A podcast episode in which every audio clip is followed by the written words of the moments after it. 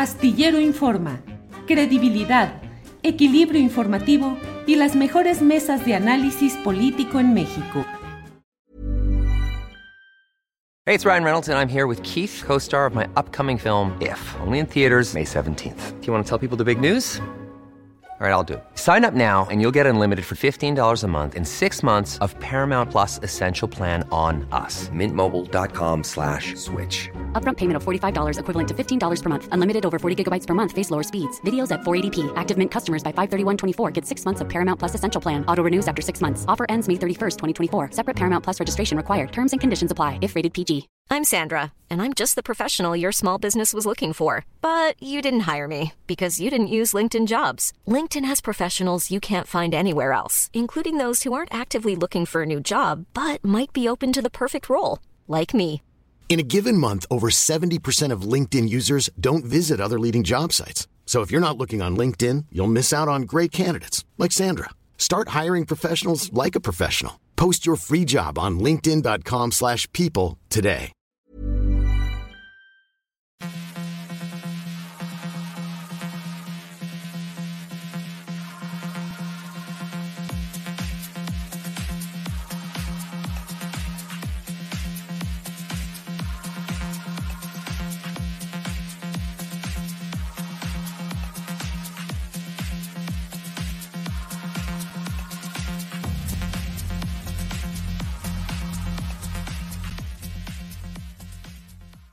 La una de la tarde, la una de la tarde en punto en este lunes 14 de noviembre. Bienvenidos a esta emisión en la cual tenemos como siempre información, análisis y debate, los asuntos más relevantes de estos uh, de estas horas, ya no digo de estos días, de estas horas y desde luego todo lo relacionado con eh, la parte de esta marcha, la marcha en defensa del INE que se realizó ayer en la Ciudad de México y en varias ciudades del país y en las cuales hubo toda una participación eh, importante, relevante, creo yo, más allá de las cifras oficiales y de la guerra y batalla para tratar de instalar una cifra u otra. Creo que es un fenómeno que eh, es decir, un fenómeno político y social que requiere análisis, consideraciones y sobre ello vamos a ir hablando a lo largo de este programa. Pero mire, para no darle vueltas al asunto, déjeme decirle que tenemos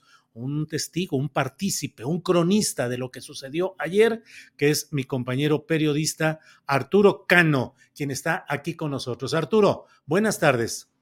Muy buenas tardes, Julio, ¿cómo te va? Bien, Arturo. Gracias, gracias, a todos los que nos acompañan. Sí, así este es. Día de, este día de posmarcha. De posmarcha. Arturo, ¿cómo te fue ayer? ¿A qué hora llegaste? Eh, platícanos, por favor, qué fue lo que viviste. Ya ves que hoy el presidente de la República ha dicho que lo que se vivió ayer fue el striptease de los conservadores. Así es que ayúdanos a ir viendo con tus ojos de cronista lo que viste ayer en ese destape pues de grupos cívicos, sociales, empresariales, en fin, lo que viste, Arturo. Bueno, lo primero que vi fue una, antes incluso de llegar al, Ángel de la Independencia, fue que iba a ser una marcha muy grande. ¿Cómo sabe uno eso? Bueno, pues son décadas de cubrir manifestaciones y uno se va percatando o obteniendo con el paso del tiempo, eh, pues las claves de de cuando una marcha va a ser grande o pequeña. En, en, este caso, pues yo llegué en transporte público, llegué en metro. Cuando ves que el metro, el vagón del metro se vacía en una, en una estación, en este caso en la estación Sevilla, este, que la mitad de las personas que viajaban a esa hora de, de un domingo a, al filo de las 10 de la mañana, pues eran, eran muchas, pues eso da, te da una idea de que va a haber una participación grande en la, en la avenida Florencia que lleva al Ángel de la Independencia. No puedo decir que era un río como cuando eh, ganó un campeonato los Pumas, pero sí era un arroyo muy nutrido de personas que fluía eh, eh, todo el tiempo rumbo al Ángel de la Independencia. Era tanta la cantidad de gente que se reunió en los alrededores del Ángel que este, que nunca, nunca se supo, o al menos yo no la localicé, que hubiese una descubierta, que es lo que se estila en estas movilizaciones.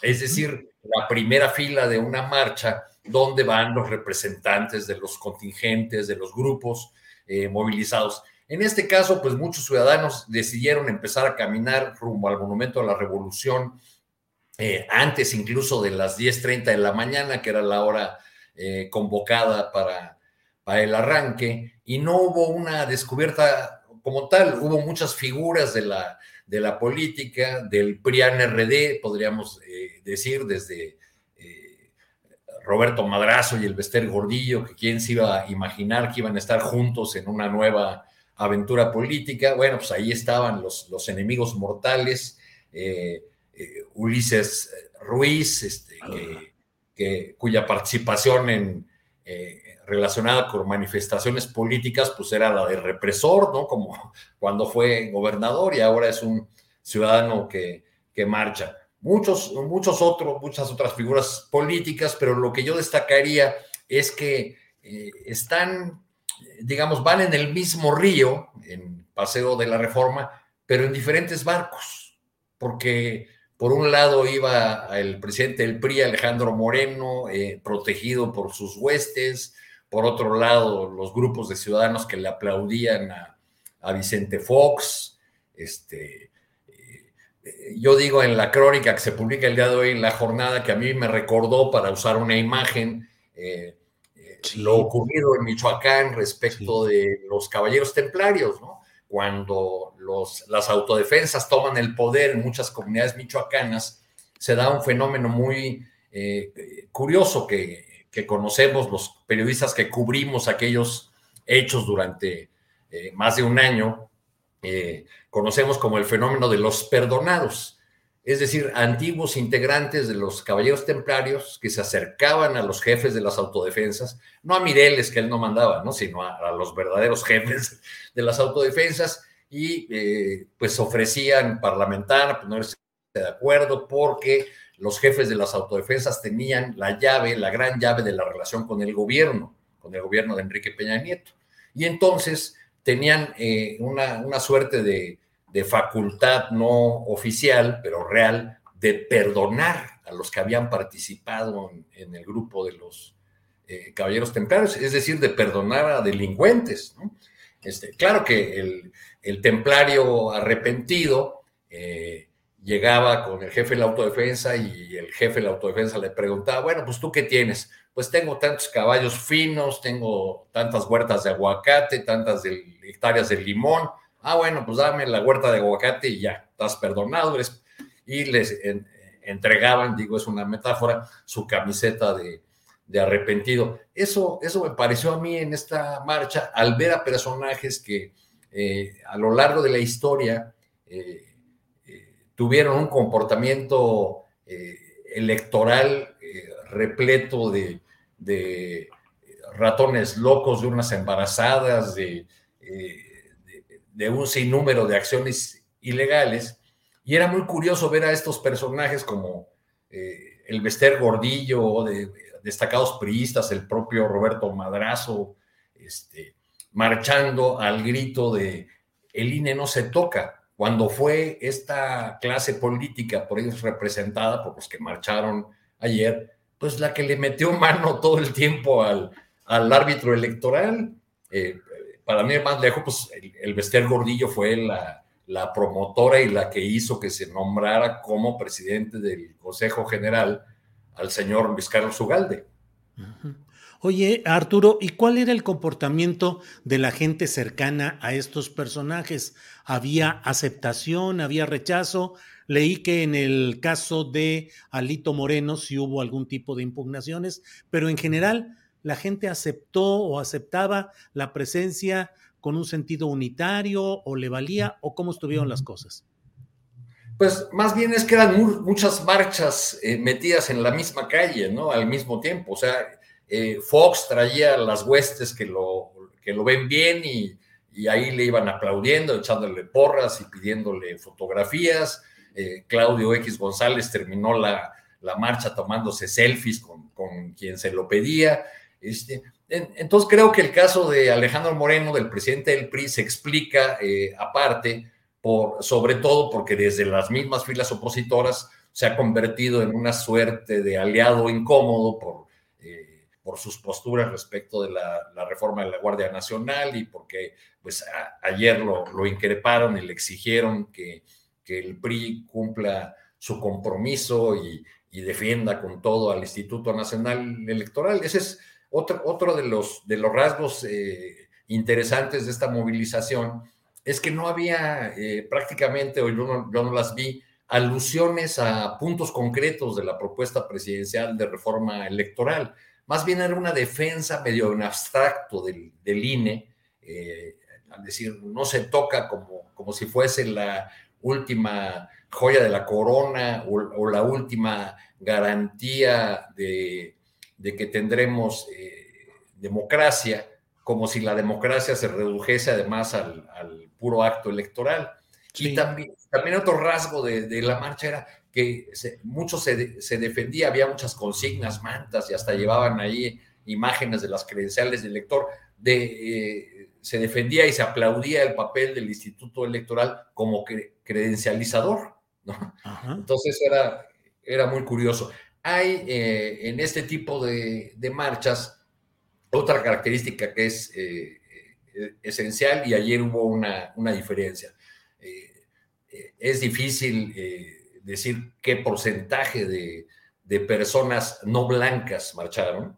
Este, yo diría que entre 15 o 20%, pero era muy notoria la presencia de contingentes movilizados, este, entre aquellos que ocupan tonalidades más oscuras en la tabla de la pigmentocracia nacional, este, e, eran contingentes que marchaban eh, en su mayoría o personas que marchaban en su mayoría detrás de mantas de alcaldías de la Ciudad de México. Es decir, evidentemente se trataba de contingentes organizados, movilizados por los alcaldes que ganó la oposición en 2021. Por eso fue posible también ver que además de mucha gente que llegó en transporte público, que estacionó en los alrededores, también hubo eh, microbuses que venían de las, de las alcaldías de la, de la propia de la Ciudad de México. Pero digamos, el grueso de los, de los marchistas era eh, pues eh, el, el, mexicano promedio de clase media, eh, blanco, que sacó sus mejores ropas para este día de marcha y en el que además es evidente que hay una pues una falta de experiencia en este tipo de, expresiones políticas, ¿no? O sea, ¿por qué falta de eh, experiencia? No, no eran gente acostumbrada ni a marchar, ni a solearse, ni a estar enarbolando con pues no, era, como una, sí, era como una suerte de kermés donde lo que vino era estarse tomando selfies, ¿no? Yo estuve aquí, yo vine a esta, a esta movilización, vine a esta marcha, este, pero a mí me llamó mucho la atención un instructivo que publicó Claudio X González diciendo eh, cuál sería el recorrido o la ruta de la marcha, y, porque era, o sea, era muy simple eh, la ruta de la marcha, ¿no? Del Ángel de la Independencia al Monumento a la Revolución, pero él explicó cada punto por el que iban a pasar y pasaremos por la glorieta de Antigua de La Palma y por la de Colón, mm. como si hubiera que dar ese tipo de indicaciones o como si la gente que estaba convocada a marchar nunca hubiese caminado el paso de la reforma, entonces lo tuvieron que explicar para que no se desviara en alguna calle, no se fuera por otro lado. Claro. Arturo, hay cifras que me parece que son disparatadas. Una de Martí Batres que dijo que eran entre 10 mil y 12 mil personas. A mí me parece que la vista simplemente de las imágenes eh, que han circulado, pues muestra, creo yo, que era mucho más que eso. Y luego otras en las cuales el exdirector del CISEN, Guillermo Valdés Castellanos, que fue director de ese Centro de Investigación y Seguridad Nacional eh, durante el gobierno de Felipe Calderón, dijo que 640 mil y además le da un presunto toque técnico, así de tantos metros, tantos kilómetros, tantas personas, por tanto deben haber sido 640 mil personas. Eh, creo que, no sé tú qué opines, pues la guerra de las cifras siempre se da, los que convocan suelen decir cantidades más altas, los que son los contrarios las bajan, pero aquí sí me parece que están muy disparatados esos extremos. No sé si coincidas, Arturo, en que finalmente fue cuantiosa esa marcha, al menos la que vimos en la Ciudad de México, y que pues más allá de la guerra de las cifras, pues tiene un significado político importante. Sí, bueno, a, mí me pareció desde ayer que fue lamentable que saliera el gobierno de la ciudad por, en voz del secretario de gobierno Martí Batres a hablar de, una asistencia tan, tan pequeña, de 12 mil personas. Me pareció eh, francamente ridículo, no entendí cuál era el motivo para, para anticipar o adelantar esa cifra. En todo caso, el propio presidente de la República, hoy en la mañanera, pues le da un mentiza ahí a la versión oficial del gobierno capitalino cuando cifra la asistencia entre 50 y 60 mil personas. Los organizadores desde el, templete, desde el equipo de sonido, eh, hablaban de, de 200 mil. Siempre hay una tendencia de, grupos que se movilizan o de los que eh, toman por primera vez la calle, este, o, de quienes no la toman tan seguido, de, este, decir, aquí está todo México, eh, cuéntenos bien, vean lo que.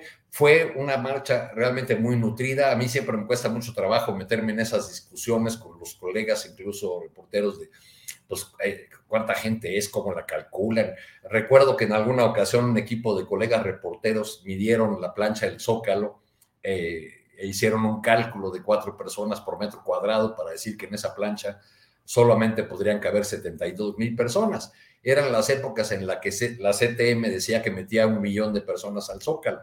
Ahora, una marcha de estas es muy difícil de, medir así por metro cuadrado porque además la gente no está quieta. Es un fluir constante de personas que entran y salen de, una zona. Este, además, en este caso, pues domingo, muchas familias eh, asistieron.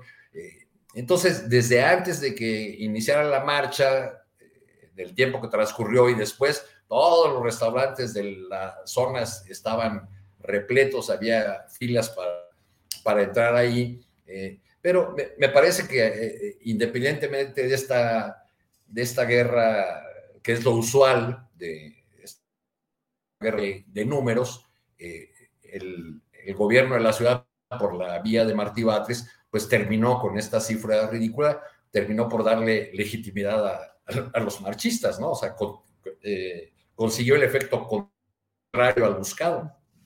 Arturo, en las imágenes que hemos estado compartiendo se ve en el templete a una mujer, al orador em, José Woldenberg y a Fernando Belaunzarán. ¿Por qué? O sea, fueron, fue un orador único, pero hubo algunas otras pequeñas intervenciones o a qué se debió esa presencia que me llamó la atención.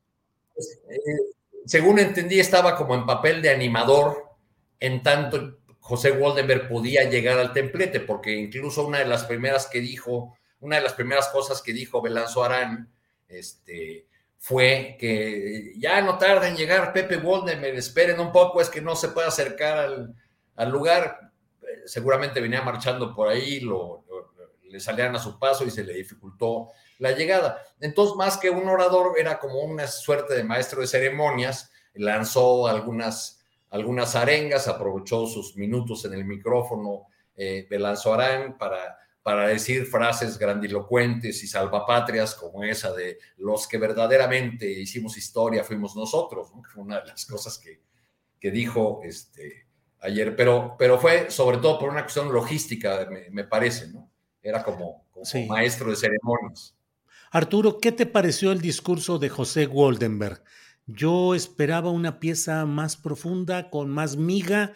Creo que incluso en términos periodísticos hoy no hay demasiada eh, relevancia que se le dé a, ciertos párrafos. Ya sabes que siempre en este tipo de actos suele haber frases o puntos que son los que generan una gran expectativa, discusión. ¿Qué opinas de lo que dijo, de la manera como se presentó el discurso de José Goldenberg? Arturo Cano. Eh, me pareció el discurso de un académico que hace mucho tiempo no está en la política real y que conserva eh, una añoranza, una cierta nostalgia por los tiempos idos de una institución electoral que él encabezó. Como dices, en efecto, me parece que no hay ni una crítica eh, de fondo a la propuesta del, gobierno que se queda, eh, digamos, en, muy por encimita, eh,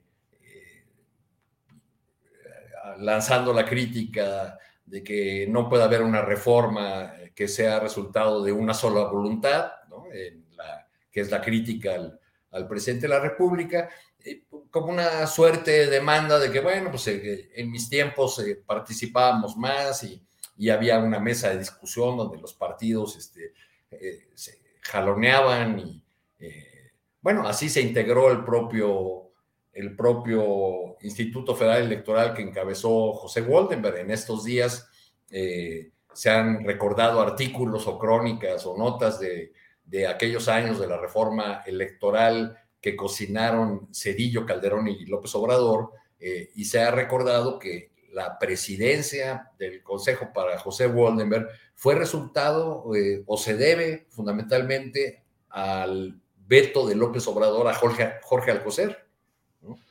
O sea, esa, es una de las paradojas de esta transición inacabada nuestra. Jorge Alcocer.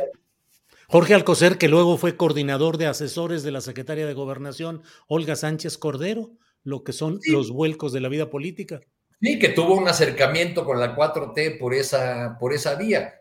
Poco antes de, de que empezara el gobierno del presidente López Obrador, había tenido un, acercamiento luego de que eh, se, posicionó en contra de los anuncios del Consejo Coordinador Empresarial eh, que resultaban, según la legislación, ilegales, anuncios contra eh, el candidato López Obrador. Entonces ahí comenzó cierto acercamiento de, Alcocer. Yo lo entrevisté en, aquella ocasión cuando él metió esa, esa demanda contra la televisora y contra el Consejo Coordinador Empresarial, y dijo muy claro que él lo que defendía eran las reglas y el juego democrático y no necesariamente a un candidato en particular.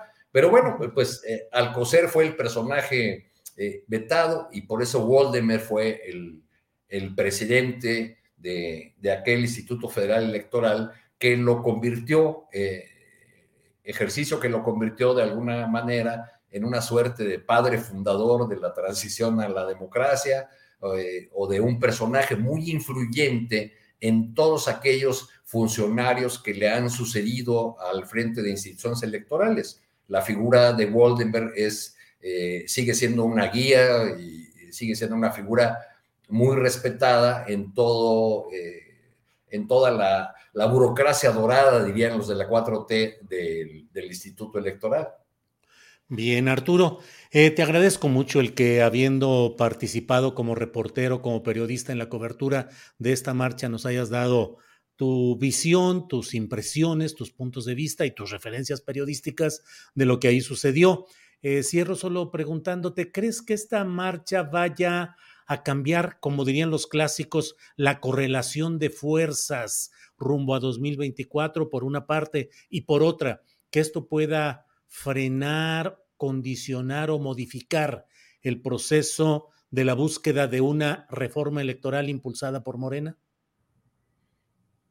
Creo que, eh, que pese a la estridencia de las calles, eh, la ruta legislativa puede ser otra. Puede, existe la posibilidad incluso de un acuerdo eh, respecto de la reforma si se aceptara hacerle algunos cambios importantes, ¿no? Hay que ver si desde el lado de la 4T están dispuestos a ello, porque el presidente ha, dicho que la reforma como, como va, es muy complicado que, pase así. Ahora, respecto de si, de si este, esta marcha cambia el, el futuro de la, de la oposición, pues yo creo que la marcha por sí misma no. Eh, creo que, que, por lo menos les, eh, les da cierto aire o la, posibilidad eh, de pensar que ya la calle está en disputa, que la calle no le pertenece a la 4T y su capacidad de movilización, sino que ellos también pueden jugar en ese territorio. Ahora, no es un terror, territorio que les sea eh, del todo natural, como sí lo es para las fuerzas agrupadas en torno a la, a la 4T. Este, eh, creo que, que en, muchas de las fuerzas políticas que se movieron ayer, pues más bien eh, domina aquella idea que expresaba Carlos Castillo Peraza, que fue presidente del PAN y que cito yo en esta crónica que se publica el, el día de hoy en la jornada, esa idea de que las plazas llenas no votan. El Castillo Peraza lo decía en relación a Cuauhtémoc Cárdenas, ¿no? decía que los mítines de Cárdenas eran muy bonitos, que llenaba el Zócalo, que llenaba el Monumento a la Revolución, pero que eso no necesariamente se iba a expresar en, los votos. Este, y, pues así fue en el caso de, de Cuauhtémoc. Entonces, creo que a esta oposición pues, le hace falta todavía caminar mucho, porque la marcha es al mismo tiempo un éxito que una evidencia de las dificultades que tiene una oposición que no puede ni siquiera tener una descubierta, es decir, un liderazgo unitario que presumir todos al frente de una marcha, eh, encabezando eh, esta lucha, ¿no? Sino que cada uno marchó por su lado, pues porque así está la desconfianza eh, que tienen unos de otros. Es, es, complicado pensar en que que Roberto Madrazo y Lester Gordillo se van a, sentar en un cuarto de guerra electoral para diseñar una campaña como tú le crees a Elba o tú le crees a Roberto, ¿no? Pues eso el Sí, sí, sí. Pues Arturo Cano, sumaste una marcha peculiar, extraña, diferente a tu portafolio de coberturas periodísticas de este tipo y te agradecemos mucho que hayas compartido con nosotros estas opiniones a reserva de lo que desees agregar, Arturo. No, yo te agradezco a, ti mucho la posibilidad de, comentar y pues nos vemos en la, en la próxima mesa. Gracias a todos Así es. que nos acompañaron. Saludos. Gracias, Arturo. Nos vemos pronto. Gracias. Bien, es la una de la tarde con 25 minutos. Le hemos presentado la visión de reportero de quien estuvo presente ahí, que es Arturo Cano. Él está con nosotros los miércoles en la mesa de periodismo, pero hoy le pedimos que nos ayudara a contar con su testimonio, con su visión de lo que sucedió en esta, la marcha de las desconfianzas. Fíjese lo que son las cosas. Sí, mucha gente, pero los grupos, los partidos convocantes, los personajes más polémicos, pues marchando por su lado, cada quien la marcha de las desconfianzas. Bueno, caray, nos hemos pasado algún tiempo y miren, yo ya, la verdad, yo ya no sé qué hacer de que tanta gente pregunta por Adriana Buentello y yo ya no sé qué, qué inventar o qué decir y la verdad es que es una situación muy complicada. El otro día alguna persona o varias dijeron, es que estás ocultando y es que seguramente Adriana ya no va a regresar y bla, bla, bla. Y yo decía, me daban ganas de decirle, sí, miren, Adriana la abdujo una nave espacial y estamos negociando el pago de rescate, pero tenemos miedo de que Adriana se prefiera quedar en aquellos espacios siderales y ya no quiera regresar con nosotros. Pero ¿qué creen? Sí regresó y está aquí Adriana Buentello. De regreso, Adriana. Buenas tardes. ¿Cómo estás, queridísimo Julio? Tripulación astillera, todo el público. Muchísimas gracias. Justamente iba a decir eso porque sí empecé a ver mi mamá, que estaba bien atenta siempre a los programas, me decía, es que ya tienes que avisar, tienes que decir que, que vas a regresar porque ya están este, conspirando, ya están con teorías conspiranoicas de que quién sabe qué te pasó, que si estás mal de salud y quién sabe qué tantas cosas. Y justo Julio te iba a decir que pues me habían abducido los extraterrestres, pero ya estoy de regreso, no me abdujeron los extraterrestres pero sí me fui a un viaje súper largo que ya platicaremos en un ratito, Julio. Bueno, dejamos para dentro de un ratito platicar a fondo de lo que haya sucedido, pero nos da mucho gusto que estés de regreso. Gracias, Adriana, con tu cauda de seguidores que seguramente ya estarán muy contentos de que estés de regreso, igual que lo estamos todos nosotros. Damos las gracias a todo el equipo de Tripulación Astillero, Alex Fernanda Reyes, que estuvo a cargo de la producción en estas semanas y lo hizo de una manera espléndida, profesional, puntual. Alex Fernanda, muchas gracias. Y, e hicimos modificaciones que nos sirvieron un poco para, como en los equipos de fútbol, para ver jugadores en diferentes posiciones. Andrés eh, Ramírez estuvo a cargo de una parte, Sebastián Enríquez, eh, pues de todo estuvimos aquí trabajando y actuando con mucha decisión. Y bueno, pues Adriana, ¿Qué tenemos hoy de interesante? ¿Qué quieres compartir con nosotros? Yo ya casi, casi que te voy a dejar el micrófono, me voy a hacer a un lado y ya te dejo ahí un rato. Adriana, ¿qué tenemos? Fíjate que ayer estaba esperando, debo confesar algo que creo que el jet lag me, trajo como por, por, oleadas o por temporadas. Ayer a las 8 de la noche morí. a las 8 de la mm. noche y me levanté a las 4 de la mañana. Entonces, a las 4 de la mañana me eché tu video charla, ah. la, la de la marcha. Y Julio, no quisiera ser José Woldenberg en estos momentos porque qué duro le diste. Creo que además muy acertado el comentario. Se esperaba más de un intelectual pues esas dimensiones o de cómo se ha presentado y, cómo se ha ostentado ser el primer consejero electoral independiente, bueno, el, titular del em, Consejo Electoral eh, del, del IFE en ese entonces. Me parece, Julio, que lo que estamos viendo pues es interesante porque quizás es una figura, por una parte, que quizá está impulsando la oposición y también preguntarte si tú lo ves, eh, que lo impulsen, eh, pues a esta figura, como bien decía eh, Arturo Cano, que quizá no está expuesto, no ha estado expuesto mediáticamente o no ha estado en estas trifulcas en redes sociales en contra de López Obrador de manera tan abierta, un personaje que pues se presume apartidista y cómo lo ves si pues lo estuvieran o lo pudieran estar abanderando para el 2024, Julio.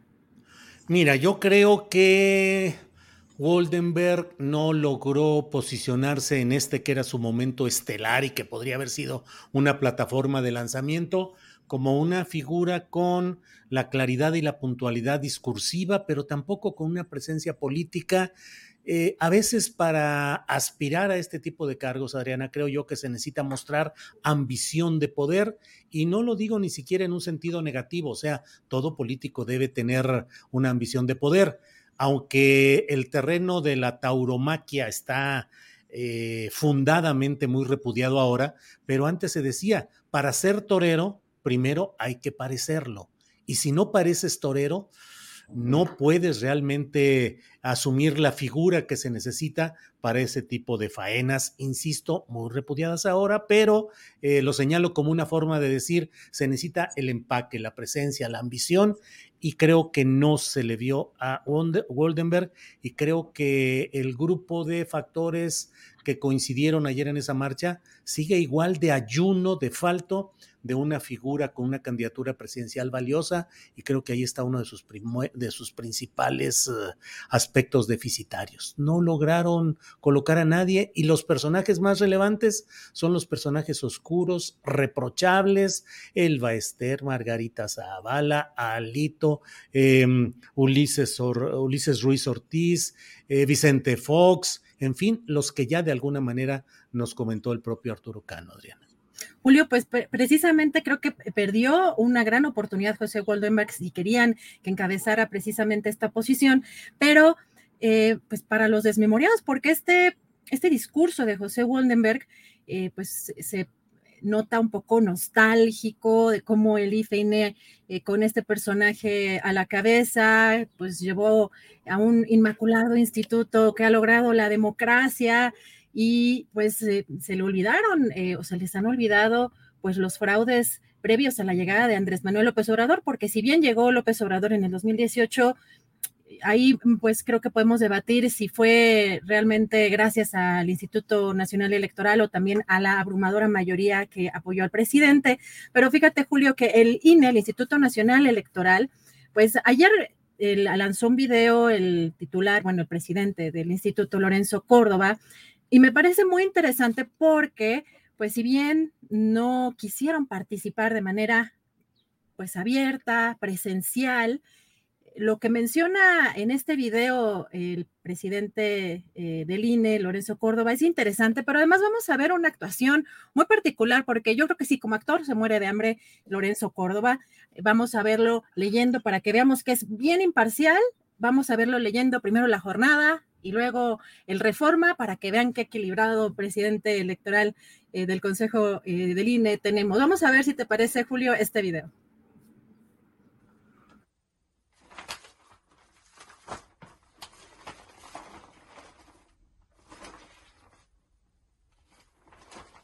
Hola, ¿qué tal? Les saludo desde la Ciudad de México y no, como afirman los detractores de la democracia, desde otro país. Es aquí donde las y los consejeros electorales del INE decidimos estar para darle seguimiento a las muchas manifestaciones pacíficas que se llevaron a cabo en más de 50 ciudades en México y en otras partes del mundo, y en las que cientos de miles de personas se pronunciaron en defensa de nuestra democracia y de nuestro sistema electoral frente a los riesgos de regresión antidemocrática que se viven en el país.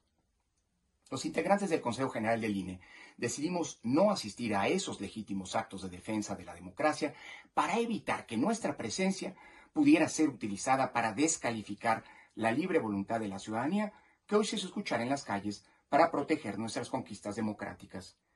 La democracia mexicana no se construyó en un día, ni es obra de un solo hombre, de un solo partido o de una sola fuerza política. Es producto de múltiples luchas cívicas en contra de un régimen de partido hegemónico, luchas en contra del fraude electoral que caracterizaba ese pasado predemocrático, luchas encabezadas por personajes que se han convertido en símbolos de nuestra transición a la democracia, que fueron acompañadas por millones de ciudadanas y ciudadanos.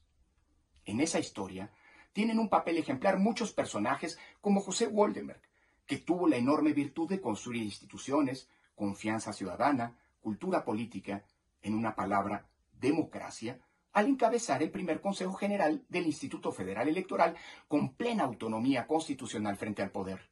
Una autonomía que no podemos permitir que se pierda si no queremos volver a un pasado autoritario que afortunadamente dejamos atrás. No, no, pues estaba a punto yo de llorar cuando estabas leyendo La Jornada, muy, muy dedicado, el diario en el que yo he colaborado durante tanto tiempo, leyéndola, y luego Reforma, y luego, así como en esas de que dicen, tómame una foto como que no me dé, como que no, no me doy cuenta. Ah, hola, aquí fíjate, bla, bla, bla. Además, hay algo muy, muy interesante en esto, y voy a tratar de decirlo con muy pocas palabras, Julio. Eh, Adriana Buentello, el hecho de que mm, es un árbitro que celebra el que una porción del estadio le aplauda a él. Si fuera imparcial, tendría que mantenerse sin hacer ninguna observación respecto a lo que dice una parte del estadio, porque entonces también tendría que celebrar cuando otras partes del estadio le reprochan o le impugnan. ¿Por qué un, por qué un árbitro ha de celebrar, de festejar y de ensalzar lo que una parte de la tribuna le dice, creo que eso es una confesión de una parcialidad evidente. Toda la razón, Julio. Precisamente por eso quería ponerles este video, porque como la marcha tuvo solamente un orador, que era José Woldenberg, y ese orador, pues impulsado por esta marcha, que pues uno de los pues de los impulsores de estos movimientos, que es Claudio X González, y por el otro tenemos a Lorenzo Córdoba, también enalteciendo esta figura de José Woldenberg en una posición también claramente de apoyo a esta manifestación. Y un poco lo ridículo es, no quisimos participar para que no, este, eh, pues para no afectar la, la, la, eh, pues la marcha, ¿no? La, eh, pues la, calidad moral de la institución, pero, pero sí estamos este, agradeciendo la participación de, de, los quienes defienden al INE. Entonces sí es un poco contradictorio, pero sobre todo parece ridícula esta actuación que, que eh, dista un poco de los videos previos, un poco más institucionales, que si bien se veían cuadrados, pero este Julio se ve completamente falso, una actuación bastante patética desde mi punto de vista y que no apoya o no abona en pues mejorar la imagen del Instituto Nacional Electoral.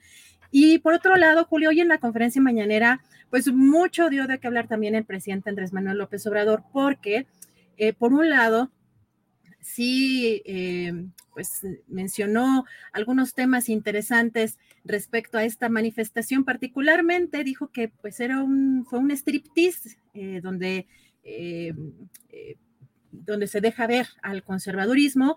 También incluso criticó a José Woldenberg y dijo que le iba más al Bester Gordillo porque no se daba baños de pureza. Si te parece, vamos a escuchar este primer video. Los que se manifestaron ayer, lo hicieron en contra de la transformación que se está llevando en el país. Lo hicieron eh, a favor de los privilegios que ellos eh, tenían antes del gobierno que represento. Lo hicieron a favor de la corrupción, lo hicieron a favor de el racismo, a favor del clasismo, de la discriminación. Ese es el fondo porque ni modo que Madrazo y el Vester y Fox sean demócratas, ¿no? El mismo Goldenberg, que este, convalidó fraudes electorales cuando estuvo en el INE. Le voy más a la maestra del Vester porque esa no se da baños de pureza. Yo creo que fue muy importante la marcha de ayer. Fue como una especie de striptease político, público, del conservadurismo en México. Y esto es muy bueno Striptease y toda la cosa. Adriana, pues tenemos más información que podemos eh, eh, comentar más adelante cuando eh, ya platiquemos con Jacaranda Correa, que ya está lista, con Claudia Villegas. Y si estás de acuerdo, Adriana, regresamos despuesito de las dos para seguir platicando de estos temas y a ver qué nos dices de tu viaje de Adriana Buentello. Así es, que además me costó mucho trabajo este, eh, dormir un poquito o, tranquilizar un poquito al Alvin porque, híjole, qué drama me hizo. Y entonces, si lo ven, hay un bulto allí, acá, está, está dormido, me costó mucho trabajo. Ya platicaremos al ratito, Julio. Bueno, ya lo haremos. Gracias, Adriana. Eh, déjeme irle diciendo que estamos eh, con mucha... Em, déjeme ver, porque por aquí vi una persona que dijo que hasta las lágrimas se le habían salido de que había llegado eh, Adriana. Pero bueno, ya lo podremos platicar un poquito más adelante. Es la una de la tarde con 40 minutos y hoy lunes ya sabe usted que para remover las neuronas tenemos este riquísimo baile intelectual con Jacaranda Correa. Jacaranda, buenas tardes. Hola querido Julio, ¿cómo estás? Bien, Jacaranda, pues aquí con muchas cosas, muchos temas, así es que muy interesado en saber de qué nos vas a hablar hoy, Jacaranda. Pues mira, voy a, quiero, quiero ser rápida, espero no colgarme, eh, decir rápidamente por todo lo que ha venido eh, ocurriendo en este fin de semana y obviamente eh, el tema pues que, nos atañe, pues es el tema de la marcha, ¿no? Hay análisis ya espléndidos como el que tú hiciste ayer, que la verdad lo celebro, yo lo compartí, me gustó muchísimo, el de la charla astillada, también compartí por ahí otro de Jorge Cepeda y de Viri Ríos, que yo creo que nos dan ahí algunas luces. Así es que sin intentar... Eh, sin querer este, repetir nada, ¿no? Intento aportar desde una visión, como tú decías ayer, interesada sí en las batallas políticas, pero eh, eh, digamos que desde mi trinchera, también mucho en las batallas eh, cívicas, ¿no? Con todos sus matices y, claroscuros, Julio. Y esta reflexión la quiero hacer apoyándome con unos datos muy breves de una encuesta, un estudio que realizó una consultora llamada Gabinete de Comunicación Estratégica, que compartió apenas hace algunas horas. me parece interesante. Obviamente es un, es un análisis de, la opinión pública eh, pues mandado a hacer por quienes eh, fueron convocantes o organizadores de esta marcha. Pero empiezo, Julio, por decir algo. Eh, ¿Me escuchas bien? Espero que este, estos audífonos no estén ahí haciendo ruido. De acuerdo. bien, bien. Yo empiezo diciendo, Julio, que no podemos enredarnos en discursos triunfalistas, rijosos, con descalificaciones, y negar que esa marcha, más allá de las batallas discursivas, eh, políticas, ¿no? Eh, pues no podemos decir que a esa marcha no asistió gente, pues genuinamente movida por su enojo, coraje, descontento con el gobierno de Andrés Manuel López Obrador. De eso se trata la democracia, que vive el disenso, Julio, y qué bien, ¿no? O sea, que, que toda esta gente haya salido a manifestarse, a apropiarse de la calle. Una marcha sin duda copiosa, variopinto de, sectores, eh, pues que normalmente, eh, como yo decía, no, no se apropian de la calle y que congregó a personas pues, de varios ámbitos políticos, pero también culturales, académicos, en fin. Pero también, Julio, y es ahí donde quiero poner el, acento y el, subrayado, eh, y en donde busco centrar mi, reflexión, este, pues congregó a, una serie de personajes inefables, enemigos de la democracia que ellos mismos cuestionan ahora, ¿no? Que está en peligro esa democracia, y pura demagogia, ¿no?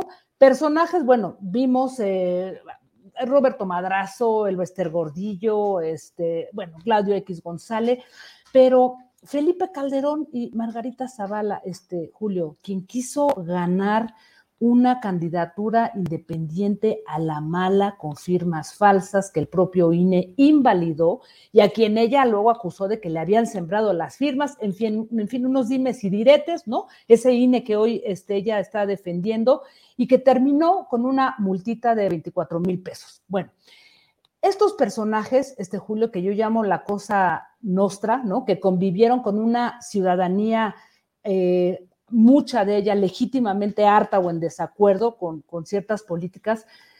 Eh, me preocupa, Julio, porque para mí podrían ser esos manipuladores siniestros y convertirse en los instigadores de todo un movimiento que termine conformándose en una, puerta, en una fuerza política peligrosa, obscura, y que eso sí sea un verdadero peligro para las libertades, Julio, ¿no? Que, que ellos mismos dicen que están en peligro. O sea, un movimiento manipulable, sí, quizá con fines eh, golpistas, y arropado con pretensiones ciudadanas eh, válidas, aunque no coincidamos con ellas, pero que se convierta en una fuerza política y, que termine descarrileando ciertos procesos eh, políticos o electorales, como hemos visto en otras partes del mundo, sobre todo en América Latina, ¿no?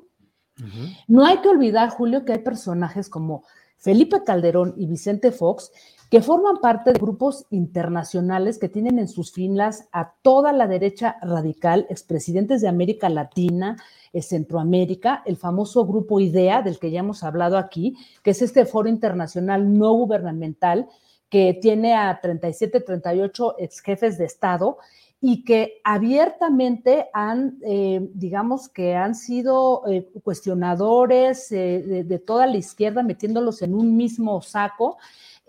Felipe Calderón, por ejemplo, es también cercano a este grupo este, con el que acaba de participar apenas hace algunas semanas el famoso Foro Internacional para la Libertad, encabezado por Mario Vargas Llosa, y en el que se aglutina todo el pensamiento de derecha radical que de entrada llamó en contra a votar este, por Gustavo Petro en Colombia, este, Boric en, Chile, apoyaron a la hija del exdictador Fujimori en Perú.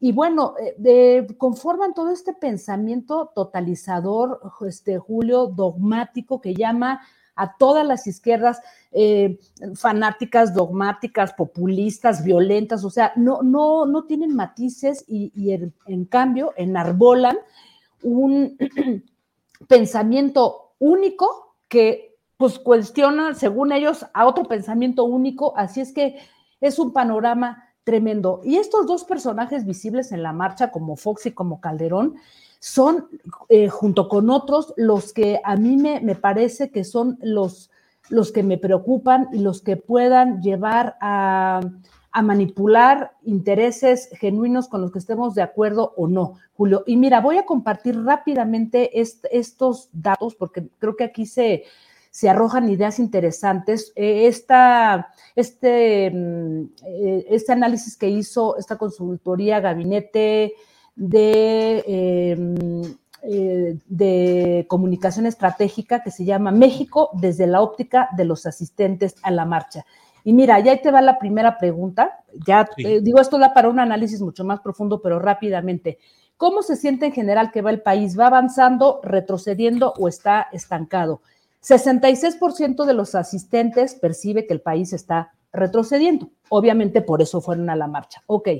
Pero aquí viene una pregunta muy interesante que dice, ¿cuál considera que es el principal problema en México en estos momentos? Y curiosamente, Julio, la desaparición del INE lo ocupa el lugar número 8 con el 1% de la votación. Y en primer lugar, con el 29%, se, se, impone la respuesta de inseguridad, violencia y asaltos, seguido por eh, el problema de México es Andrés Manuel y luego su mal gobierno. Pero el INE queda hasta el, hasta el final, lo mismo que la polarización de la sociedad.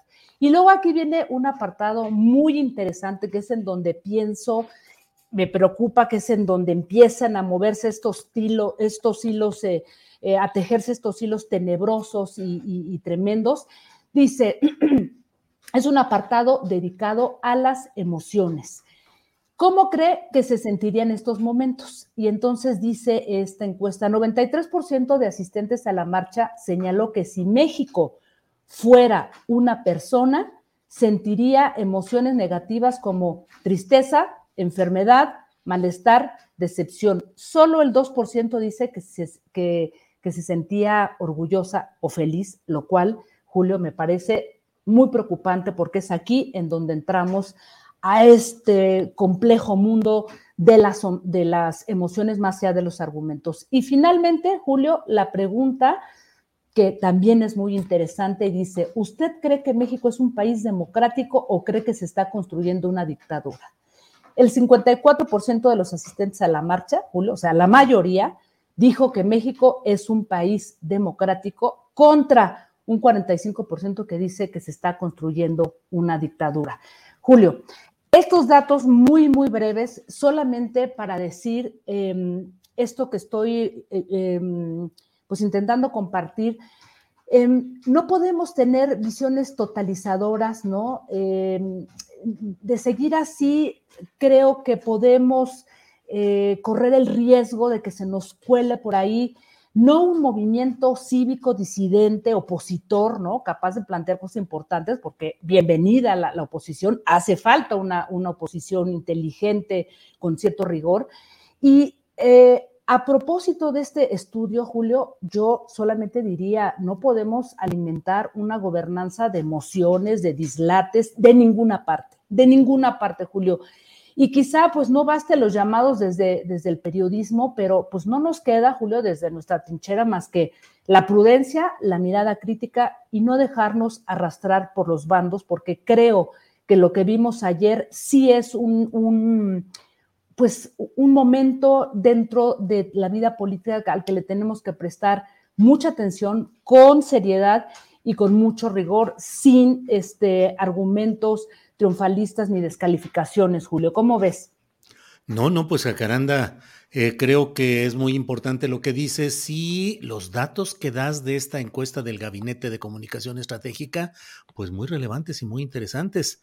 Eh, yo creo que justamente hemos entrado a un momento en el cual va a ser muy necesaria la reflexión, uh -huh. eh, el que asumamos nuestras obligaciones cívicas, nuestras posturas eh, ideológicas que son eh, naturales en cada ser humano, pero como periodistas tenemos que eh, aplicarnos a tratar de tener es que el gran riesgo es que el raciocinio político sea desplazado o sustituido por las emociones que en este caso, desde flancos opositores a López Obrador, pueden caer en una especie de bolsonarismo mexicano, jacaranda, y sería muy preocupante que lo que se hizo en esta marcha, que tiene un significado político, no se traduzca en hechos políticos positivos que ayuden a construir y a mejorar las cosas, jacaranda.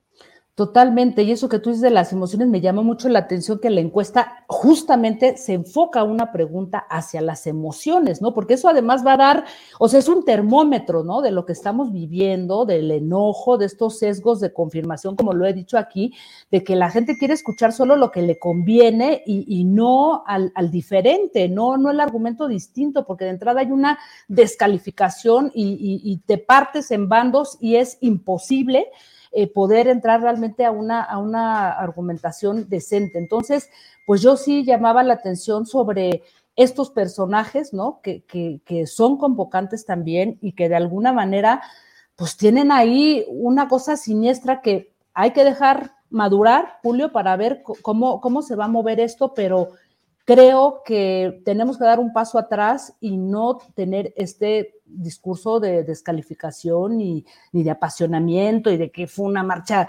este, manipulada y bla, bla, bla, bla. O sea, sí, pero no. O sea, es decir, vamos a, a tejer fino y como tú lo decías ayer, me encantó realmente tu, tu análisis, que yo he recomendado, por cierto, sí, ya lo compartí. Pero estoy de acuerdo contigo, Julio. Más nos vale una mirada crítica y eso es lo que desde un periodismo ético tendremos que hacer. Jacaranda, como siempre, es un placer intelectual platicar contigo y en este lunes te damos las gracias y espero que nos veamos pronto para seguir pegándole y removiendo las neuronas. Gracias, Jacaranda. Un abrazo, querido Julio, y aquí seguimos. Sí, hasta pronto, gracias. Bueno, pues eh, es la una de la tarde con 53 minutos y de inmediato vamos ya con mi compañera Claudia Villegas. Ella es directora de la revista Fortuna y estamos con ella. Claudia, buenas tardes. Buenas tardes, Julio. ¿Cómo están todos y todas? Con mucha información, Julio. Sí, sí, sí, hay muchas cosas. En la política anda desbordado el asunto, pero la economía, las finanzas, lo empresarial también tienen lo suyo. ¿De qué nos vas a hablar hoy, Claudia? Sí, Julio, también en la economía están desbordados los temas entre que la inflación, el tipo de cambio, pero yo quiero hablarles hoy sobre un concepto, Julio, que se llama riesgo país. El riesgo país que es un indicador que maneja eh, JP Morgan, que es una mayoritariamente JP Morgan porque solía medir los bonos de la deuda en la década de los 80s y 90s y que acaba de sacar un reporte muy interesante, Julio, de cómo hay que repensar el riesgo país. El riesgo país para JP Morgan sigue tomando en cuenta, pues evidentemente, todo el asunto de la deuda, qué nivel de deuda tienen los países, y eso ya hemos visto que está de alguna manera determinando grandes decisiones, pero también, Julio, qué tan rápido se adapta un país a la situación de los cambios geográficos y de ubicación de inversión. Y esto lo traigo a colación porque el próximo mes se darán a conocer datos sobre el riesgo país y va a haber datos interesantes respecto a qué está cambiando. Y como quise buscar otras fuentes sobre riesgo país, les traje un reporte de Allianz, que es una aseguradora que está muy interesante, Julio, que ubica a México en un nivel medio de riesgo. A Adriana le hice favor de compartirle la gráfica, está interesante, pero les quiero comentar algo, Julio, si me permites. Sí, claro. ¿Qué dice Allianz? Y resulta muy significativo en este momento en que tuvimos una marcha que yo lo que quisiera decir sobre la marcha es que las oposiciones y los cambios y la contrastación de opiniones es lo que hace fuerte una democracia y lejos de perjudicar a un gobierno con este tipo de marchas, un gobierno que respeta y que está eh, solamente observando esta manifestación democrática, se fortalece lo que ya dicen los analistas. Fíjate, Julio, es muy interesante.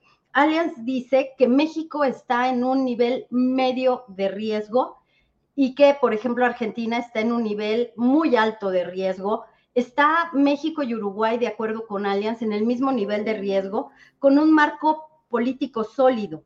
El gasto fiscal, este, un marco macropolítico sólido con un gasto fiscal que está limitado y el Banco Central con objetivos proactivos, coeficientes de deuda moderados y posición exterior muy fuerte.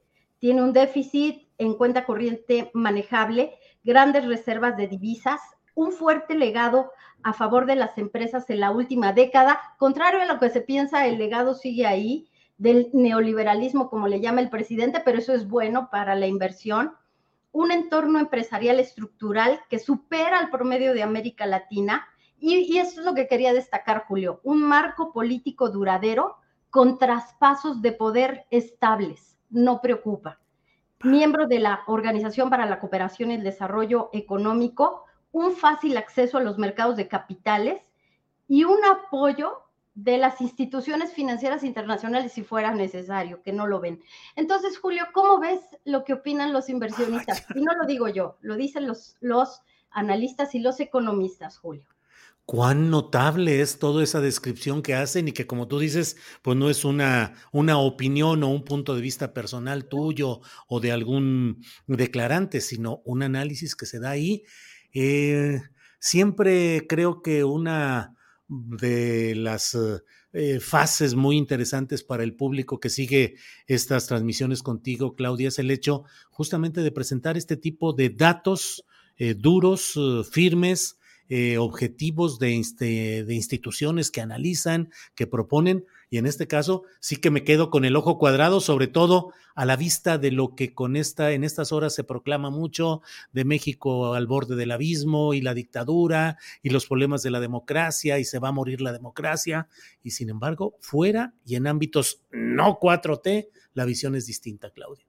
Sin duda, Julio. Yo les quiero recomendar que vean este reporte porque Brasil, por ejemplo, sí está en un nivel de sensitive risk, le llaman, de riesgo sensible, muy diferente a lo que está pasando en México, Julio. Pero bueno, sobre este tema es lo que yo quería comentar porque también me sorprendió mucho. Y también busco datos, no solo quiero confirmar lo que yo pienso, sino que busco datos que descarten o que ratifiquen lo que estamos observando quienes hemos cubierto economía y finanzas durante los últimos casi 25 años, Julio. Claudia, ¿dónde pueden alguien, quien tenga interés, asomarse a este documento o en qué espacio de Internet? Muchas gracias, Julio. Le compartí a Adriana la liga, pero es en la, la página de Riesgo País de Allianz que está muy interesante para que lo vean, Julio. Y si me permites, quisiera comentarles otro tema que tiene que ver un poco con lo mismo. El 10 de noviembre falleció el señor Federico Sada, que es uno de los representantes de la familia Sada, que fueron dueños de Vitro, de Serfín, y que eh, pues fue un, un dolor muy grande para la comunidad regiomontana y quise revisar un poco cómo a la muerte de quien fue el presidente de Grupo Vitro, la empresa más importante de fabricación de vidrios y que fue accionista de Serfín, cómo estaba Grupo Vitro. Bueno, pues resulta que ya la, la nueva generación está recuperando el capital de Grupo Vitro después de que le compraron a David, David Martínez, pues una parte importante de las acciones y que tuvieron un problema muy grande después de que, ¿te acuerdas, Julio? Adrián Sada, que, que todavía está al frente de Grupo Vitro, tuvo negocios no tan transparentes con Raúl Salinas de Gortari. Todo esto llevó, Julio, a que Vitro perdiera muchísimo dinero, a que invirtiera en Serfín y que también perdiera y que fuera uno de los bancos rescatados por el FOAPROA. Bueno, pues lo interesante ahora es que Guillermo Ortiz, Mario Laborín, eh, Jaime Serrapuche están en el Consejo de Vitro.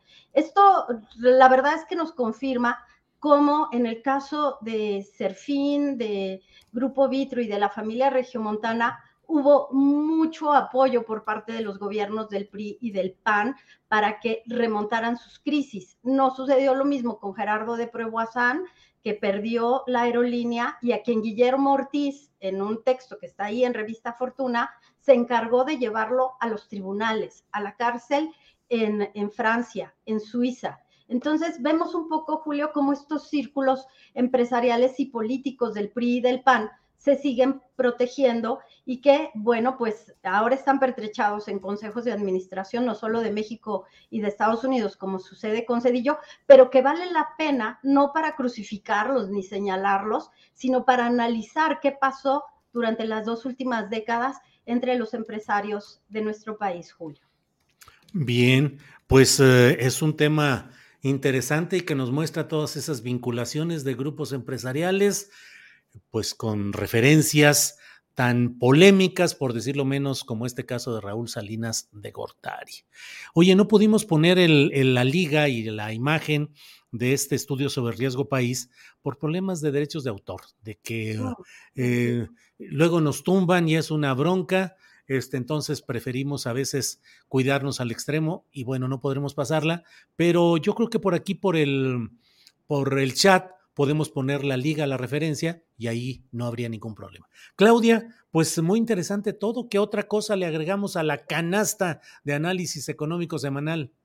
Gracias, Julio. Pues mira, yo quería comentarles, aquí tengo todos mis post-its sobre los temas que les quería comentar, que tenemos una nota en Revista Fortuna, les dimos un adelanto un poco para invitarlos, si se puede, que vayan a comprar la revista a locales cerrados, porque tenemos toda la historia de Salud Digna que está en nuestra portada. Salud Digna, adelantamos, va a entrar al mercado de clínicas para atención médica a bajo costo, Julio. O sea, ya no solamente se va a conformar con que vayas y te hagas tus análisis, sino que va a las clínicas de muy bajo costo.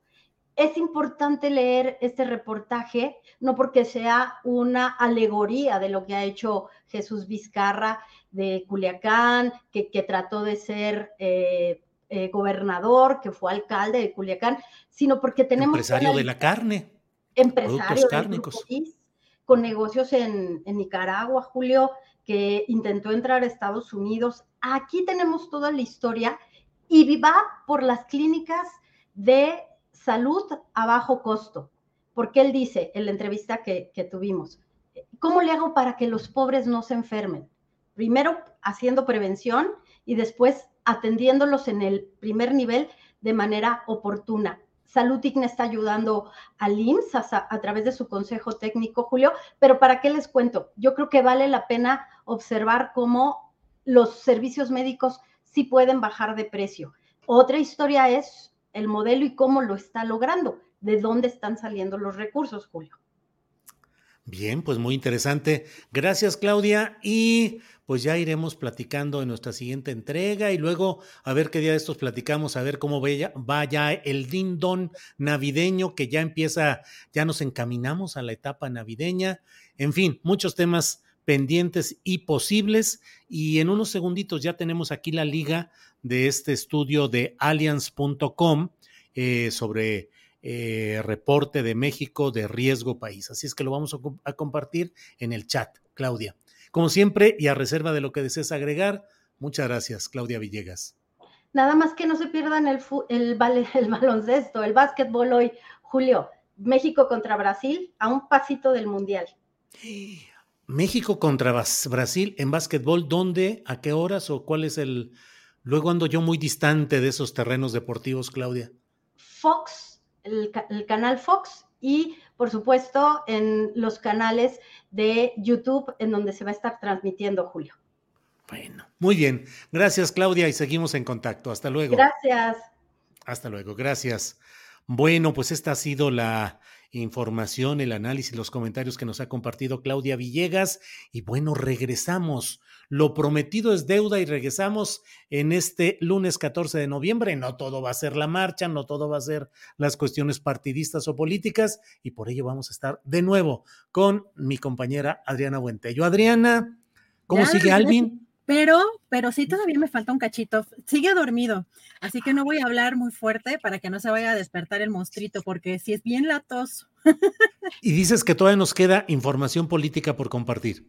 Así es porque sí dio mucho en la conferencia mañanera, el presidente sí habló mucho de este tema de la marcha. Sobre todo, Julio, viste que ayer pues hubo una guerra también de cifras pues un poco radicales de ambas partes. Por un lado, eh, Martí Batres, el secretario de gobierno de la Ciudad de México, decía que de 10 a 12 mil pues uno veía las imágenes y pues cuando asistes a marchas de manera regular o cubres marchas de manera regular, sabes que esa marcha no era ni de 12 mil ni de 15 mil, pero también los cálculos de la oposición, que si bien no son cifras oficiales, pero bueno, le dieron la imaginación para multiplicar y multiplicar hasta llegar a casi 700 mil personas. Por ahí hubo gente que decía que casi hasta el millón, pero bueno. Sí. La verdad, sí, es, es, es ahí muy, muy cómica también esa parte de, la radicalidad en las cifras, pero hoy el presidente hizo también su cálculo y él calculó que entre 50 y 60 mil personas asistieron. Lo, aquí lo interesante también, Julio, es que sí minimizó esta manifestación. Vamos a ver en un ratito, pues, otras declaraciones que ha hecho en otros momentos, pero también eh, de alguna manera instó a la oposición a que lo siga intentando y que para la próxima pues llenen el zócalo. Vamos a escuchar qué fue lo que dijo. Hiring for your small business? If you're not looking for professionals on LinkedIn, you're looking in the wrong place. That's like looking for your car keys in a fish tank.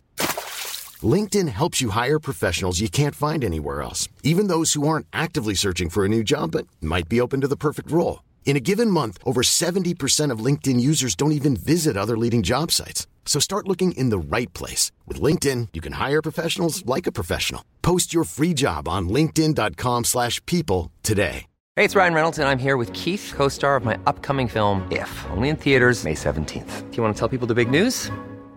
All right, I'll do it. Sign up now and you'll get unlimited for $15 a month in six months of Paramount Plus Essential Plan on us. Mintmobile.com slash switch. Upfront payment of $45 equivalent to $15 per month. Unlimited over 40 gigabytes per month. Face lower speeds. Videos at 480p. Active Mint customers by 531.24 get six months of Paramount Plus Essential Plan. Auto renews after six months. Offer ends May 31st, 2024. Separate Paramount Plus registration required. Terms and conditions apply if rated PG.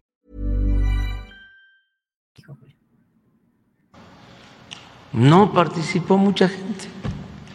¿No considera usted que... No, no, no, no, no, no, no, no, no. No les falta más. Pues eh, para este tener una idea, yo calculo que eh, por eso no vinieron al Zócalo, no hubiesen eh, llenado ni la mitad del Zócalo. Pues deben ser como unos 60, 50, 60 mil, sí. El Zócalo se llena con 125 mil.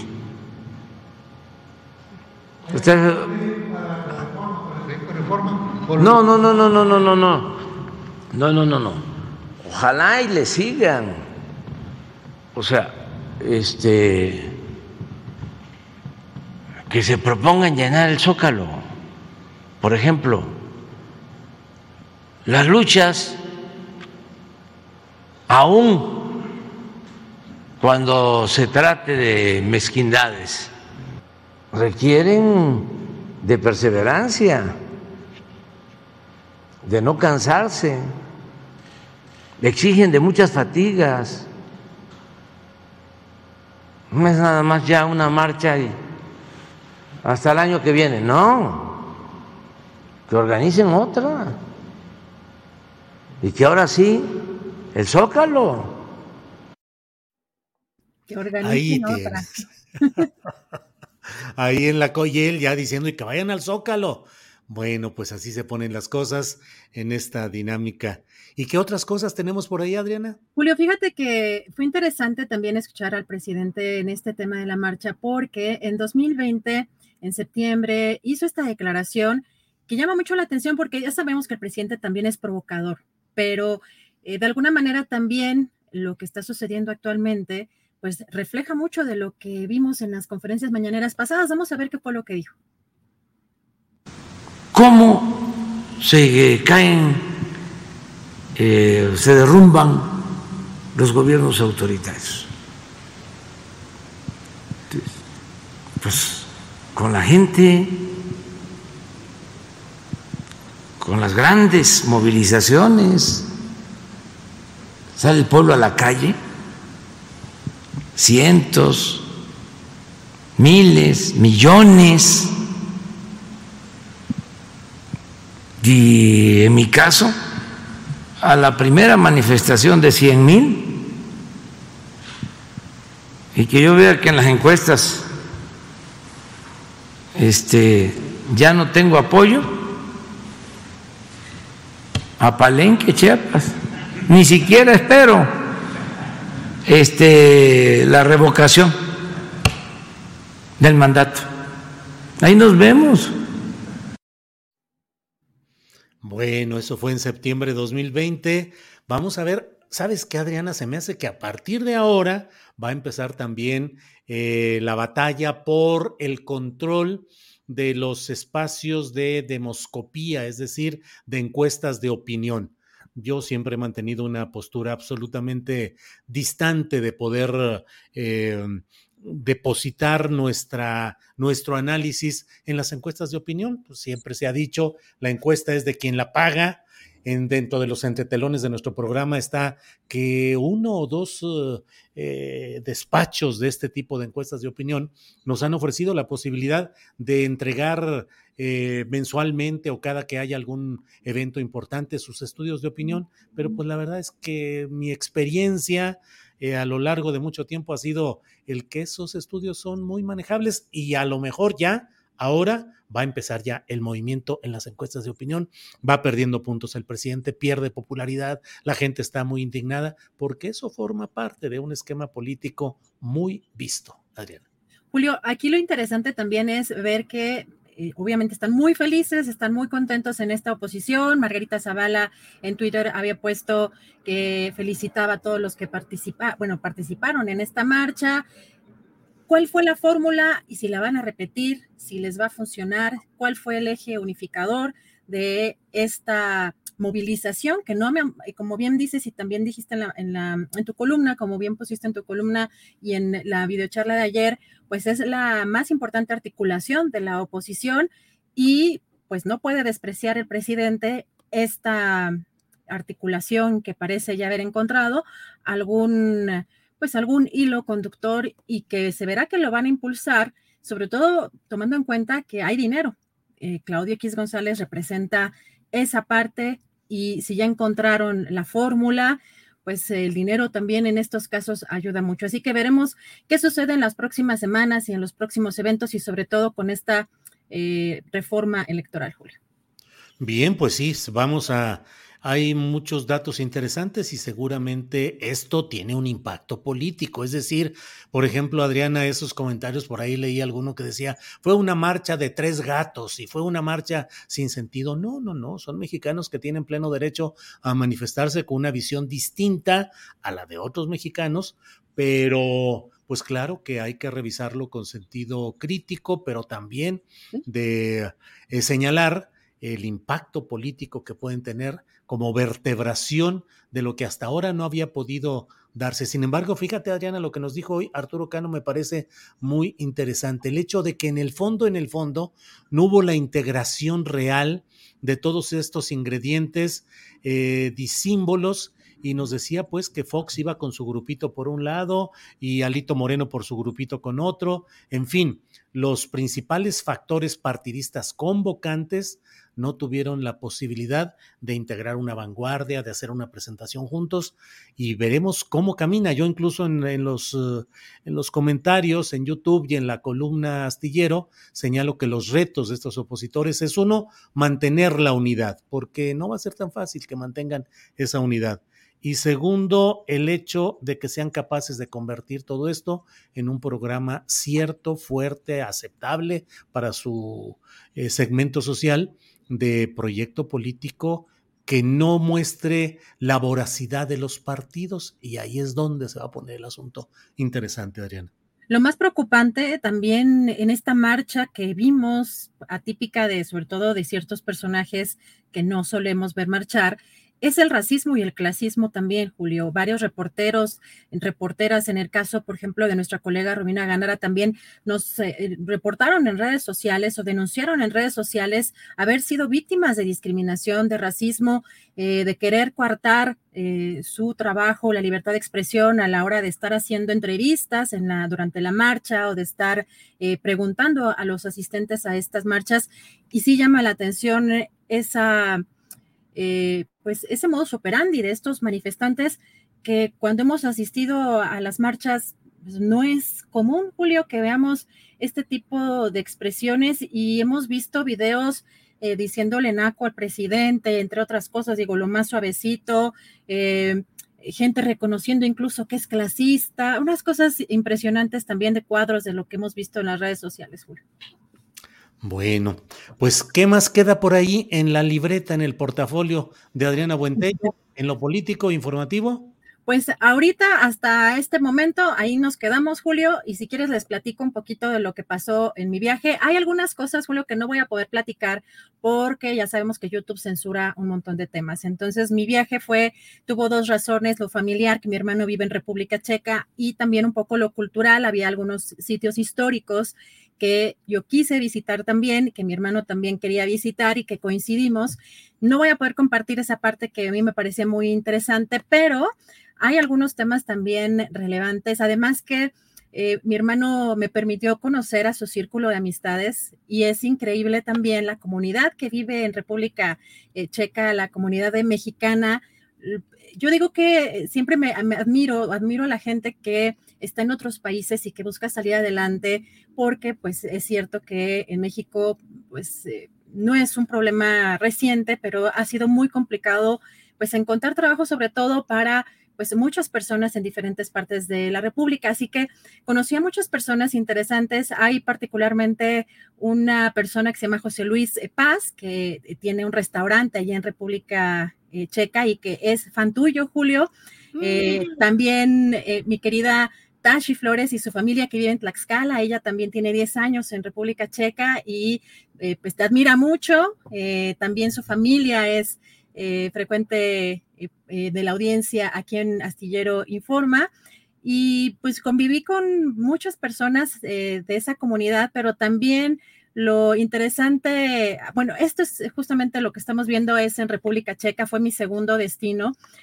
Algunas de las fotos que pude tomar, no soy mucho de tomar fotos, Julio, mi teléfono, este, aunque ya pude comprar un teléfono nuevo porque allá justamente iba a estar pues incomunicada o con en algunos lugares no tan Em, tan cercanos, eh, la pila tenía que durarme más. Entonces, bueno, hice lo que pude con, el teléfono. Algunas fotos no están como muy bien tomadas, pero bueno, lo intenté lo más que pude. Y estamos viendo a Tashi, eh, a Pepe, a Paola, que también ella es venezolana y tiene un restaurante allá en Praga. Eh, unas cosas muy lindas, la verdad, las calles impresionantes y es la ciudad más bonita que yo he conocido. Todo muy en orden. Aquí estamos viendo la escultura de Kafka. Y pues como verás, eh, allá pues es un, es un clima que se ve también ya diferente, aunque no es el frío que normalmente tienen allá, Julio. Eh, lo que me estaban diciendo, porque yo incluso llegué a Viena y el, um, el clima pues no era lo que yo esperaba, hasta hacía calor. Yo me llevé toda la ropa térmica que encontré, me prestaron abrigos, chamarras, y fíjate que casi no usé nada de eso, pero también lo que tiene el Julio que me impresiona es los cambios de temperatura, porque de pronto en los lugares e interiores hay unos, eh, pues tienen el, el, eh, el, clima 34 grados o 30 grados y sales y está 5 grados y pues esos cambios sí son los que, los que de pronto se sienten.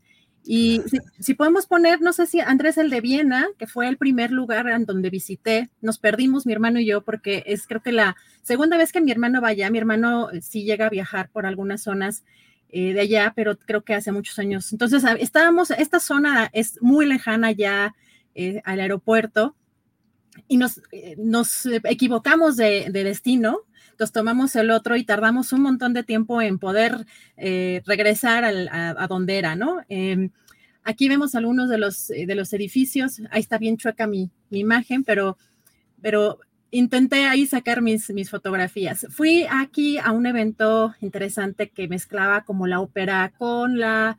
Em, eh, con algo de baile o de danza, no alcancé a entrar ya a la ópera porque eh, los lugares que había disponibles ya estaban muy caros y estuve nada más dos días allí, pero también asistí al, Museo de Historia y bueno, ahí, ahí, estoy justamente en el Museo de Historia. Creo que no puse las imágenes de algunos de los objetos porque creo que también podrías tener derechos de autor. Ahí estaba mi hermano conmigo y ahí estoy afuera del, museo. Y esto es algo de lo que visité y fíjate que lo que me traje de, de República Checa, les presumo, me traje, ah. este se llama una de las bebidas eh, típicas allá de, República Checa, es el Bejerovska, si lo pueden ver acá. Y este es el Slivovice, que es otra bebida eh, también típica de allá. El que creo que no está permitido en México es el absinthe o algo así que tiene como 70% de alcohol. Así que si me lo cachaban en la maleta, ese sí me lo regresaban, Julio. Ándale. Oye, Adriana, y pues muy interesante todo. Em, realmente lo que la oportunidad cuando se tiene ese chance de viajar y de conocer otras sociedades y otros ambientes y otras formas de convivir. Y a veces ¿Qué sentiste, pues, al aquí es, ¿qué es esto? Ah, pues fíjate que eso es lo que yo compartí en las redes sociales de las primeras cositas. Esta plaza se encuentra en la zona de Leopoldstadt, en Viena, está, está localizada a la orilla del río Danubio, en la calle Handelskay, y desde 1985 el gobierno de, el gobierno de eh, la ciudad de Viena decidió llamar esta plaza la Plaza México, porque el gobierno que en ese entonces estaba encabezado por Lázaro Cárdenas, fue el único gobierno, el gobierno mexicano, que protestó contra la anexión de Austria a la Alemania, de ya sabes, de ese personaje de, bigotín. No lo puedo mencionar para que no nos vayan a desmonetizar, pero fue ante, ante la ONU y el 19 de marzo del 2018 el gobierno de Austria agradeció a nuestro país eh, por el 80 aniversario de esta protesta diplomática que fue expresada en 1938 y fue con esa, con esa placa, Julio. Mira, aquí eh, Arturo Lechuga Lozano, nuestro compañero, dice la absenta, el hada verde que ponía bien persa poetas y músicos, sí pega re duro. Y por aquí hay otros también que hablan de ese tipo de, de, de el ascenso, no está, per, ay, no, no, no, no, no. Eh, la cerveza tipo Pilsner Urkel Erwin Villegas dice, el ascenso no está permitido en Europa. Si es que dicen que pega, pero con todo esa cosa. Oye, Adrián, ándale, ¿y esos platitos qué? Ah, yo iba, yo iba a decir, regresé con el cuerpecillo como el Bester, bien gordillo. porque sí le di vuelo a la hilacha, ese, no me acuerdo cómo se llama, porque el, el goulash es de República Checa y también lo, lo probé. Ese fue el que acabamos de ver, ese fue un Austria, y la verdad es que muy rico todo, como que mi hermano creo que en algunas cosas no le habían gustado y, ya estaba yo como predispuesta a que no me gustaran, pero no, ¿eh? la verdad es que eh, es diferente la comida y si es más pesada, bueno, por lo menos de lo que yo suelo comer, que casi no como carne ni pollo, eh, no porque sea vegetariana, sino no, no es como algo cotidiano, y sí, todos los días, todos los días carne, carne, carne, carne, carne, era como muy riguroso y también carnes frías, quesos, quesos maduros. Y también conocí como unos 20 tipos de cerveza diferentes em, en Austria, porque ah, estuve en Berlín también y en Cracovia. Entonces, tanto este, cerveza polaca como cerveza este, alemana también. Eh, sí, probé todo, comí todo, no le dije que no a nada. Eso, así debe ser, así debe ser. Eh, qué bueno, qué bueno, Adriana, que tuviste esta oportunidad y qué bueno que ya estás de regreso, porque como te he dicho, aquí ya estaba desatada la conspiración y el escepticismo y las especulaciones, y qué bueno que ya estás de regreso, Adriana, en este México cargadito de información. No, y extrañé muchísimo, la verdad. Debo decir que sí son muy ordenados, sí hay una cultura cívica eh, vehicular, sobre todo peatonal, impresionante.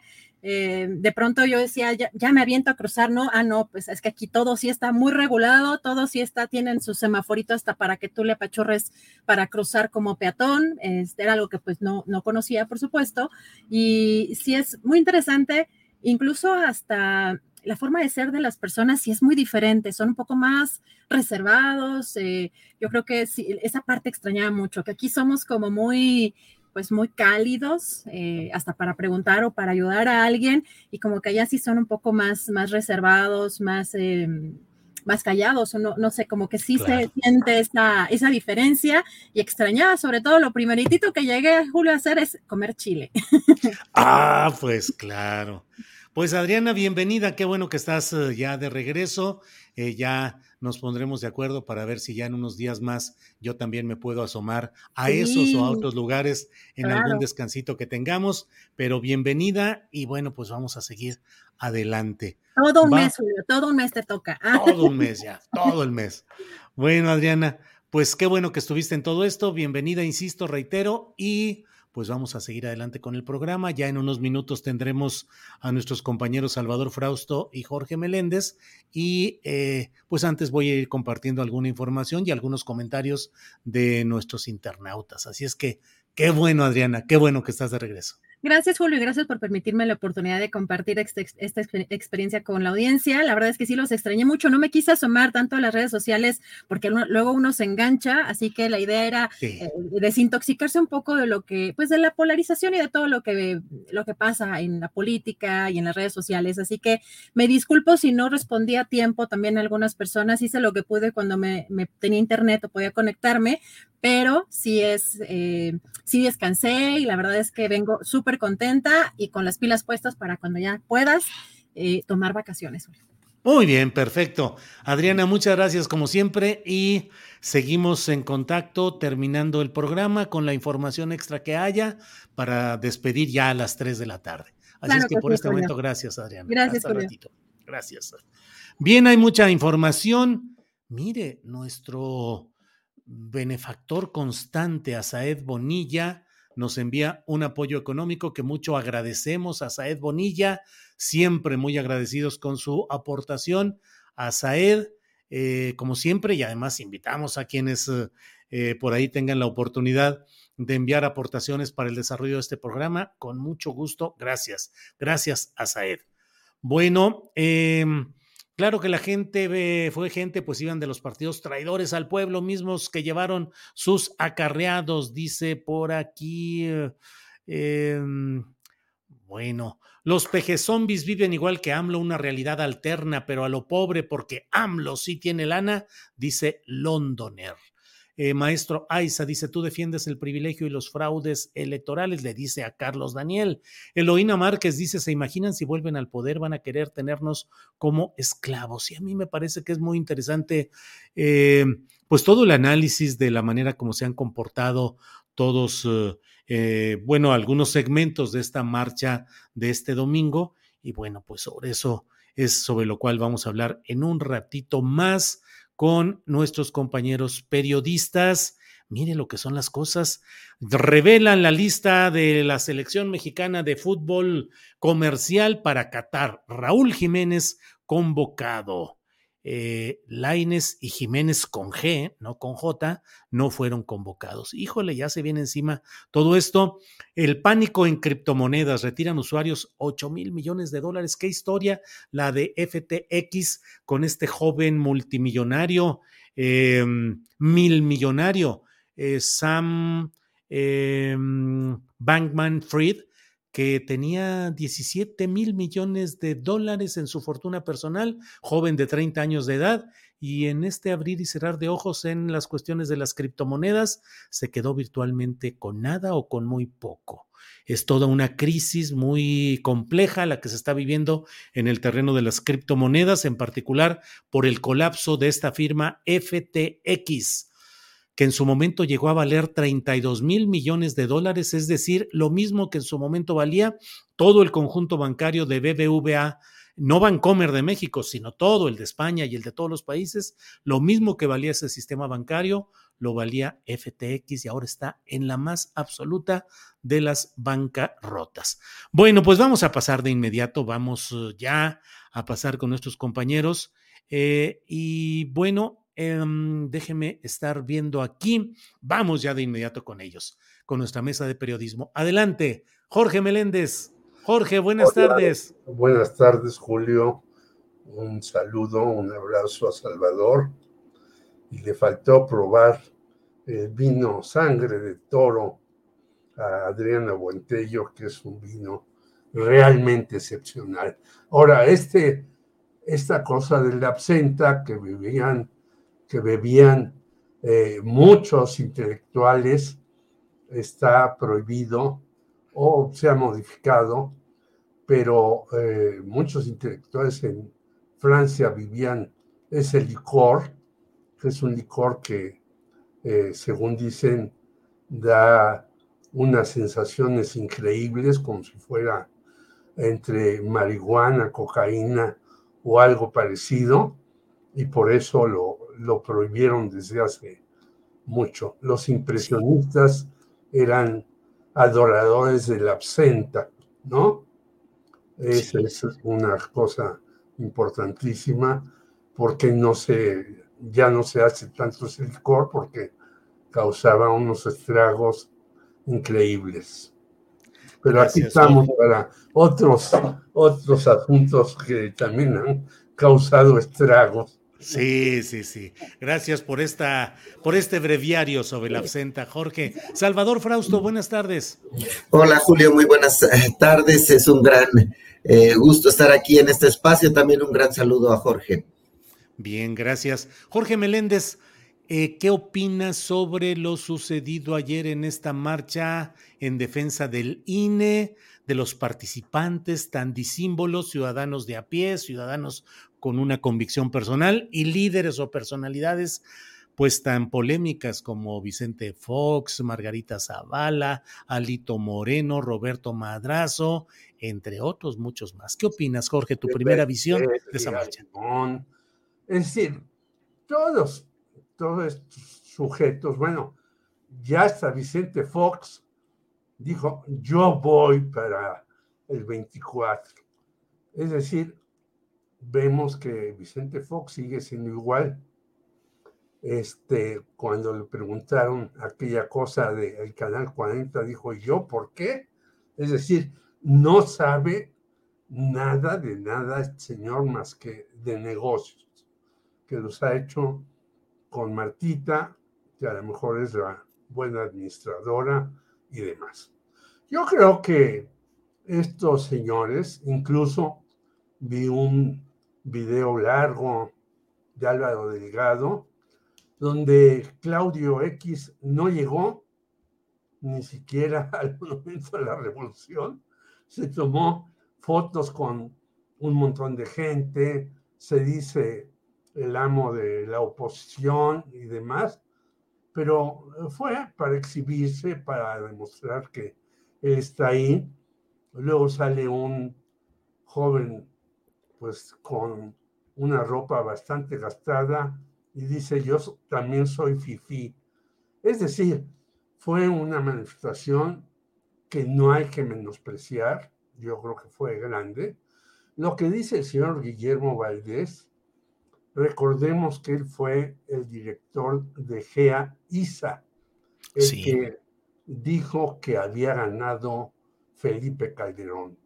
Y luego, sin que tuviera ninguna eh, eh, experiencia en el asunto, lo nombraron en el CISEN, en donde estuvo seis años, pues cubriendo a quien está en la cárcel, a Genaro García Luna. Entonces, lo que dice Guillermo Valdés de que fueron 600 mil los manifestantes, pues me parece que este señor no está loco como Vicente Fox, pero es muy interesado en lo que hace y en lo que escribe y en lo que compra. Tampoco es correcto como el señor Martí Batres, es decir, que fueron pues, 10, 12 mil personas. A mí, compañeros que estuvieron ahí, quiero decir que yo no fui a la marcha, eh, me dijeron que pues había 30, 40 mil personas, quizás hasta 50 mil, pero que ahí estabas. Luego los números en las diferentes partes donde marcharon son muy disímbolos. Un señor de Puebla dice que fue una marcha parecida a la que se hizo contra Mario Marín en el caso de Lidia Cacho. Yo no lo creo. Y creo que fueron estos señores a exhibirse el señor Krieg a dar lecciones de civilismo y de sociedad después de que sabemos eh, cómo le entregó los casinos a eh, las personas del PAN para que hicieran negocios, cómo al final de cuentas reconoció que tuvo, no al principio, un hijo con Edith González, en fin. Es decir, mucha gente impresentable, pero hay, creo que yo, eh, eh, creo yo, una molestia en un sector importante contra el señor López Obrador. Sí. Que debe verlo con calma y no lanzando tantos epítetos contra ellos y contra muchos otros, porque pues hay que recordar que ya llevamos un buen tiempo del asesinato eh, de los jesuitas en Sonora y no han detenido a quien se supone que fue el autor material de este asesinato. Y hay también molestia en la ciudadanía por una serie de cuestiones que el señor López Obrador ha hecho y que me parece que no son muy acertadas. Claro. Un, un verdadero gobernante tiene que aceptar críticas que son serias, responsables, sólidas, sin argumentos. Eh, ahí se va y ver esta marcha con esa característica. En los que se supone que la llamaron y la encabezaron no tienen razón de ser. Ni siquiera el mismo José Goldemer. Yo escribí que cómo es posible que José Goldemer, escribiendo antes en Reforma y ahora en el Universal, diga que López Obrador quiere acaparar todos los medios para decir las cosas. Claro. Reforma que es el Universal. Y ahí me claro. porque tú tienes cosas que decir y Salvador también. Muy bien, Jorge, gracias. Salvador, ¿qué opinas sobre esta marcha? ¿Cuál es tu primera lectura? ¿Qué son, cuál es el saldo político, eventualmente electoral, que extraes de esta marcha dominical?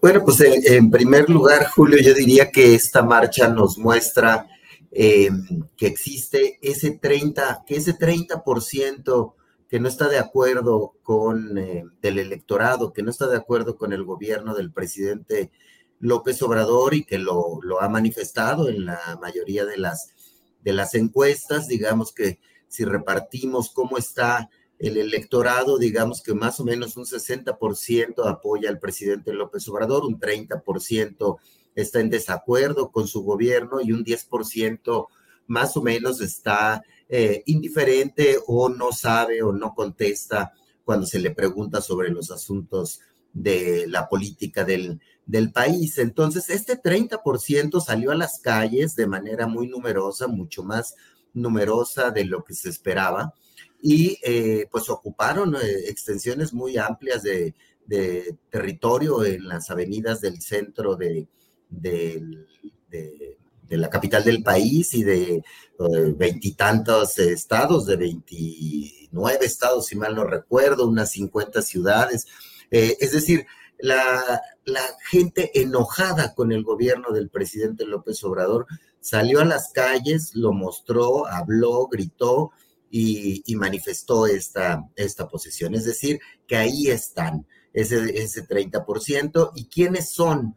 No solo mostraron que ahí están, sino quiénes son y que tienen posibilidades más allá de lo que se preveía hasta antes de esta marcha del domingo, de ayer, eh, que tienen algún tipo de capacidad de movilización, más allá de, de que, pues, sin duda, digamos, la marcha del desafuero en 2005, las marchas por el fraude, eh, el reclamo de fraude electoral en el 2006 del propio López Obrador, o eh, algunas de las marchas de Ayotzinapa, pues sin duda han sido eh, mucho más nutridas eh, que esta marcha, pero no habíamos visto una marcha de la oposición al presidente López Obrador con tanta gente saliendo a las calles y, mostrando su opinión y su, y su, y su músculo, su sentir. Es gente de verdad, muchos muy enojados. ¿Quiénes son? Esa es otra cosa interesante. me parece que por un lado, sí, efectivamente vimos manifestaciones de personas eh, conservadoras, racistas, eh, eh, discriminadoras, de derecha, digamos, muy recalcitrante, de personas cercanas a las iglesias y, al pensamiento contrario al, al, aborto, por ejemplo, o a los movimientos de diversidad sexual, pero por otra parte estuvieron ahí eh, políticos de los tres grandes partidos que dominaron hasta el 2008 el mapa político de nuestro país, que son el PRI, el PAN y el PRD, que están en esta alianza de Va por México, y ahí vimos a todos estos personajes, ¿no? A, Roberto Madrazo, a Esther Gordillo, a Santiago Crila, a Vicente Fox, a lo que queda del, PRD, incluido pues la, corriente esta que estuvo en el pacto por México, que pactó con Peña Nieto, que son los que se quedaron con el membrete del PRD. Entonces, es un conglomerado de estos grupos que dice el presidente, conservadores, con eh, la clase política tradicional que dominó eh, la cúpula política del país hasta el 2018 y por otra parte una buena cantidad de eh, mexicanos profesionistas, sobre todo de clase media o clase alta, molestos con las políticas del presidente López Obrador. Eh, digamos, ahí cerraría el, el primer comentario porque me parece que se mostraron, se mostró quiénes son ese 30% que está en desacuerdo con el presidente López Obrador y que van a dar la batalla en las elecciones del próximo año en Estado de México y Coahuila y van a dar la batalla en el 2024 y van a tratar de hacer lo que ahora mismo parece muy difícil, que es eh, hacerle competencia en la carrera por la sucesión presidencial a, a la candidata o al candidato que ponga Morena, que bueno, pues van muy muy adelantados en las encuestas y, además pues no, no se ve una figura, ¿no? Eh, eh, ni a una en esta marcha, ¿no? Bien, Salvador. Eh, Jorge Meléndez, ¿crees que la manifestación de ayer tendrá consecuencias electorales importantes? Es decir, a mí me parece que ayer se vertebró de alguna manera una expresión de inconformidad con las políticas del presidente López Obrador, con la llamada 4T.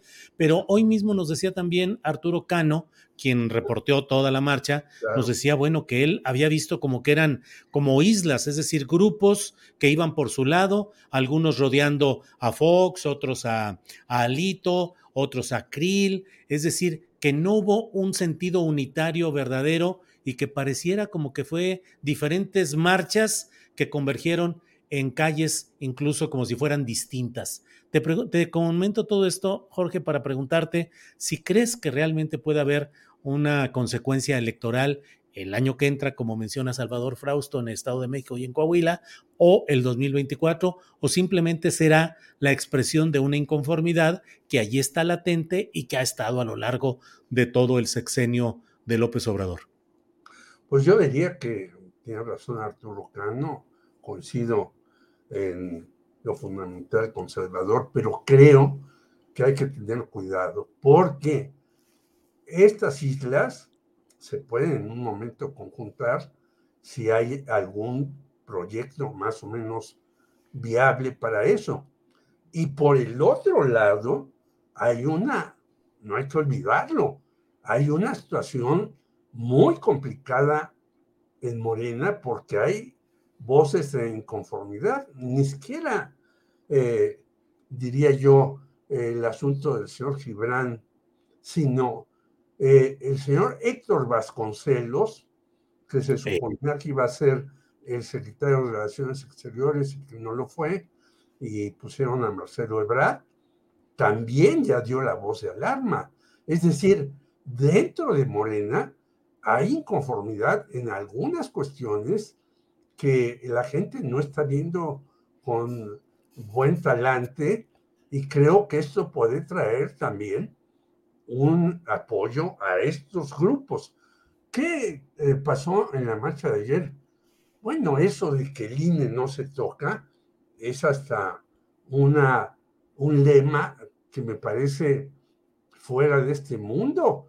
Si estamos viviendo en una sociedad en donde las transformaciones, no en México, sino en el mundo, son muy rápidas y muy diversas y muy sensibles. Acabo de leer un eh, artículo de Marusia Musacchio en Reforma, la hija de Humberto, y dice que en China pues hay una transformación tremenda a partir de la llegada de Xi Jinping y demás. Es decir, en todos lados estamos viendo las transformaciones que hay en Latinoamérica, en donde ganan eh, las personas de izquierda. Entonces yo creo que hay que ser muy responsables para eh, no solamente etiquetar a quienes están en contra de nosotros, sino tratar de conjuntar realmente a mucha gente que puede estar inconforme dentro de la 4T por muchos problemas. Yo ponía el caso de los jesuitas, pero hay muchos otros problemas. Y creo que sí, no hay un proyecto de estos inconformes y por eso estaban como islas, como dice Arturo Cano, ¿no? Unos con Fox, otros con Alito, otros hasta con la maestra. La maestra llevó a su novio para presumirlo, pero cuidado, ¿eh? porque esto no es algo que se pueda quedar así si no hay una unidad en la propia Morena y si hay solamente descalificaciones. Bien, Jorge, gracias. Eh, Salvador, pues pareciera que toda la discusión se va a centrar durante un buen tiempo en este tema de lo que ha sucedido con esta marcha. Hoy el presidente de la República dijo que era un striptease político de los conservadores. ¿Qué opinas del tono y la manera como el presidente de la República ha ido abordando este tema? Y si crees, Salvador, que la marcha de ayer le va a impactar, le va a afectar en cuestiones de encuestas de opinión o de un eh, mejor posicionamiento de sus adversarios? Eh, bueno, me parece que sí es un striptease político, no en el sentido de eh, exclusivamente de lo que dice el presidente, es decir, si es un striptease porque desnuda, encuera a los conservadores, a los racistas, a las personas eh, que se ubican en, posiciones discriminadoras, eh, etcétera. Pero como decíamos hace un momento, también eh, desnuda que dentro de ese grupo de personas que están en contra de, del presidente López Obrador están pues las cúpulas del, del antiguo poder político, el PRI, el PAN, el PRD, y también desnuda y enseña que hay muchos eh, ciudadanos inconformes que no ha sabido eh, conquistar el presidente López Obrador, sobre todo gente de clases medias, personas eh, jóvenes que no han encontrado un eco a sus demandas, a su idea de país dentro de la, de la llamada 4T. Ahora bien, esa, ese asunto no me parece que, que, si bien muestra músculo la oposición, eh, lo que está mostrando también es que se oponen a cualquier tipo de transformación. Es decir, no están proponiendo un cambio, están oponiéndose a un cambio. La propuesta de reforma electoral es hacer un cambio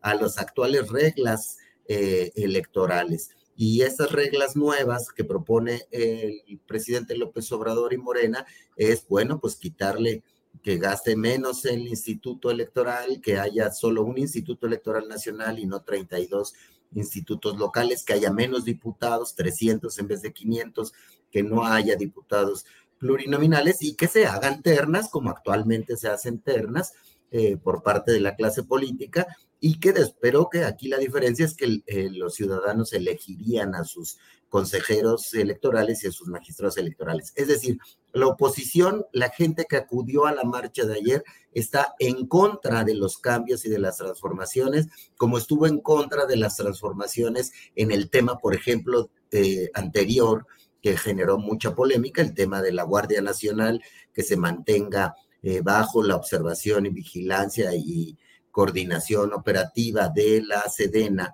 y de eh, las las Fuerzas Armadas mexicanas, eh, es una oposición que no logra articular propuestas, que no logra articular una bandera de cambio, de transformación, y como hoy señalaba Viri, Ríos en su columna de, de Milenio, pues ese, esa clase política que quiere mantener el status quo difícilmente gana elecciones. Yo no vería que eso le granjea a la oposición más eh, franjas de votos, pero sí los engalla, los hace sentir fuertes y los puede eh, meter con más fuerza al, a la arena de discusión política y eso sin duda, pues yo creo que es, es saludable para la democracia en nuestro país que haya una discusión abierta y que esperemos que en algún momento haya una contraposición de ideas, que no solamente la oposición diga, no quiero cambios, no quiero transformaciones, no quiero trenes mayas, no quiero aeropuertos, no quiero, este, eh, prácticamente pues eh, están en el, instalados en, en, un no muy distinto al tipo de no que ponía eh, López Obrador cuando fue el líder de la oposición en México durante tantísimos años, que se entendía, la gente entendía, los ciudadanos sabíamos cuál era su, su propuesta, que iba por el tema de, del asunto de, los eh, pobres, de, de darles mayores recursos a las eh, personas de mayor edad, hacer obra pública, etcétera. Es decir, había una oposición con una serie de causas. Ahora la oposición no tiene causas, solo tiene nos enfrente y eso no me parece que les vaya a granjear fuerza. Y por último, redondearía con el asunto de que incluso para la aprobación de la reforma electoral, una vez que pase el frenesí de, este, de esta marcha que, que, los tiene muy contentos a este 30% de la población que se opone al presidente,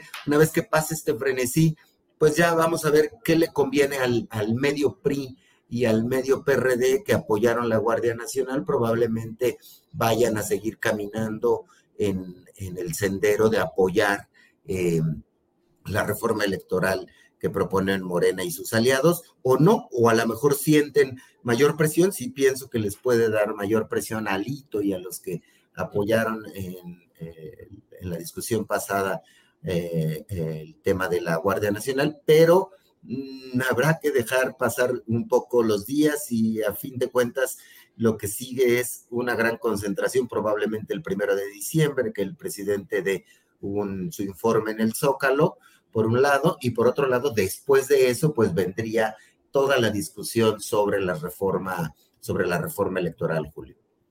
Bien, Salvador, gracias. Jorge Meléndez, ¿qué te pareció el discurso de el consejero presidente del primer Consejo General Ciudadano del IFE, José Goldenberg? ¿Qué te pareció el discurso, su postura? Había quienes uh, suponían que podría nacer una estrella electoral, que podría ser incluso quien uh, unificara fuerzas como una candidatura a la presidencia. ¿Cómo viste el tema, Jorge? Yo me remito exactamente a lo que dice, que habla solamente de política de los partidos. No incluye el señor Pepe Goldenberg eh, muchas cosas. Eh, eh, toda la serie de fallas que ha habido en el INE, toda la serie de errores, el derroche impresionante. Bueno, se le da a Luis Carlos Ugalde una lana porque se casa, se le dan viáticos a diferentes personajes, hay asesores por aquí, por allá, por allá. Bueno, y a mí eh, el señor eh, José Goldenberg, al cual conozco desde hace muchos años, y me lo encontré hace como dos años en la Facultad de Ciencias Políticas y me dijo que si ya no era su amigo porque él estaba criticando al observador, le dije, no, pues tú puedes criticar al observador, yo no tengo nada en contra de eso, pero yo creo que el señor José Goldenberg, como muchos de su camada, piensan solamente en los partidos y en los políticos. No piensan en la gente que está abajo. Yo creo que los que esperaban que de ahí surgiera un candidato a la presidencia, pues se equivocan eh, total y ampliamente. Su discurso me parece un discurso muy limitado, ni siquiera autocrítico en algún momento, sino simplemente diciendo, si nos eh, quitan a los partidos la posibilidad de hacer esto y a quienes eh, manejamos este tipo de elementos, las cosas están mal. Bueno, y el 60% o 50% o el que tú quieras que están abajo, que están en una situación terrible económicamente, a pesar de que el país, por fortuna, no ha tenido un regreso terrible como esperaba eh, los que están en contra de López Obrador.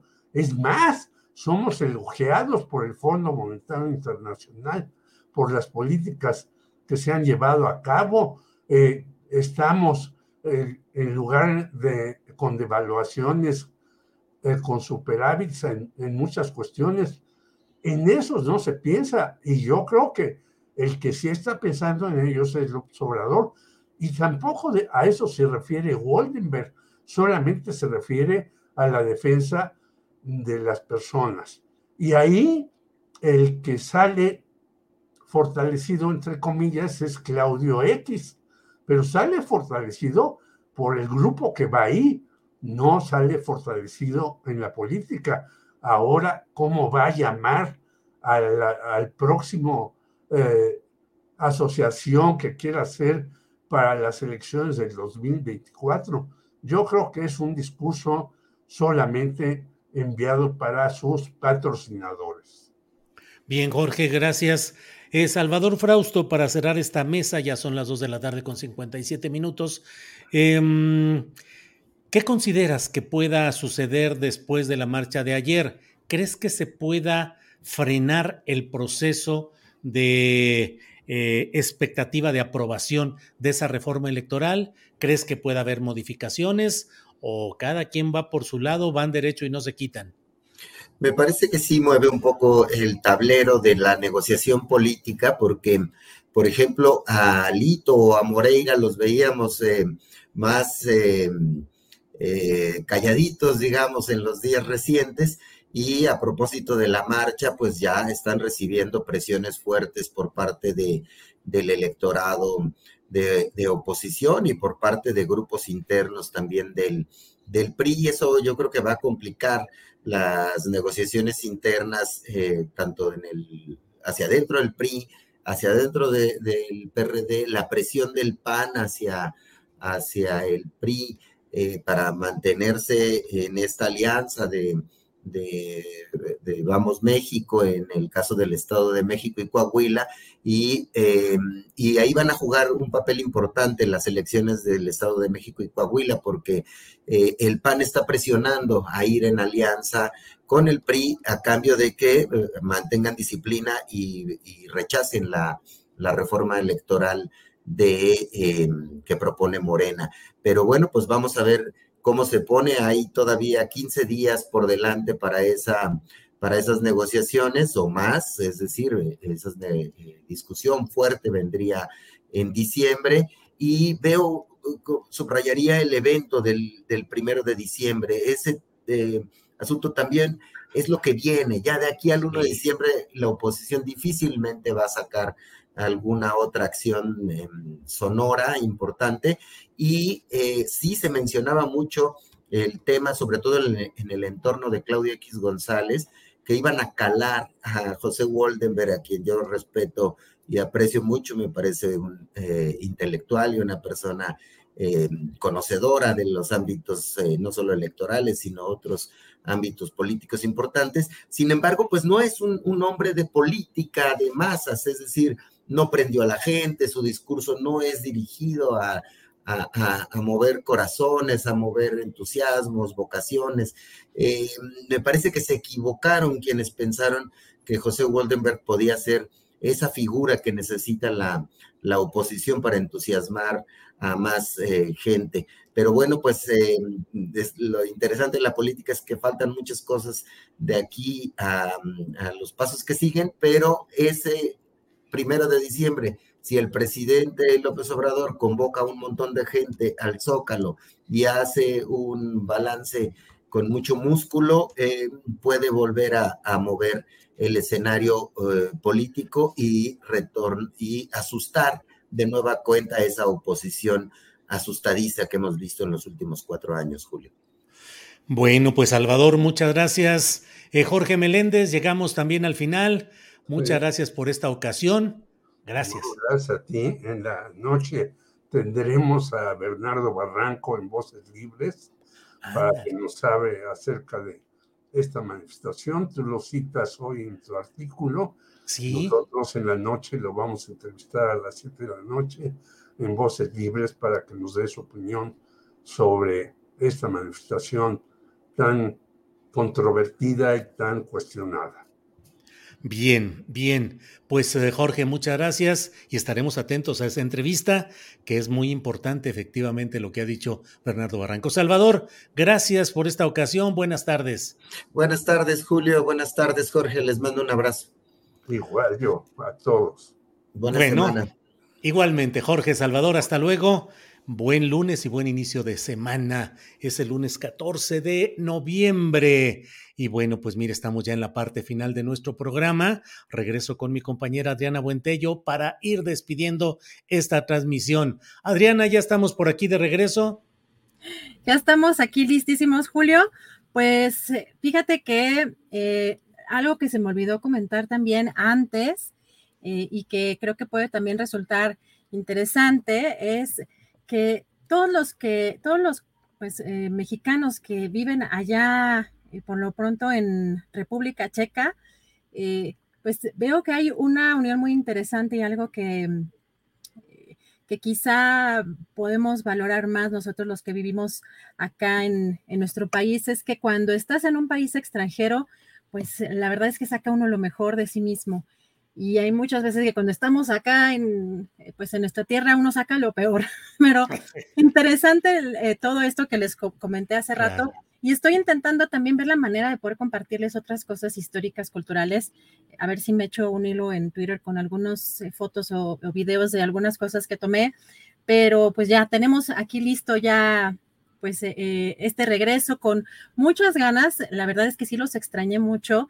Me daba mucha ansiedad también de pronto los primeros días de estar conectada y de ver las videocharlas o de ver los programas. Eh, no lo hice casi, nada más un poquito me asomaba a, Twitter, pero para poder estar también bien concentrada en, en el viaje, Julio. Así debe ser, así debe ser. Pues muy bien, Adriana, es hora de darle las gracias a nuestra audiencia, a quienes nos han seguido, darle las gracias a Tripulación Astillero, reiterar el agradecimiento a nuestra compañera que estuvo a cargo de la producción en estas semanas, Alex Fernanda Reyes, a um, nuestros compañeros Sebastián Enríquez, Andrés uh, Ramírez, eh, desde luego Alfredo Hernández Luna eh, que estuvieron muy atentos en todo este proceso. Así es que, pues estamos listos y a prepararnos para el programa de mañana. Buenas tardes. Así es, Julio. Yo también agradecerle mucho a nuestros compañeros por todo el esfuerzo y por todo el apoyo y con mucho gusto nos preparamos para mañana. Buen provecho. Gracias, hasta mañana.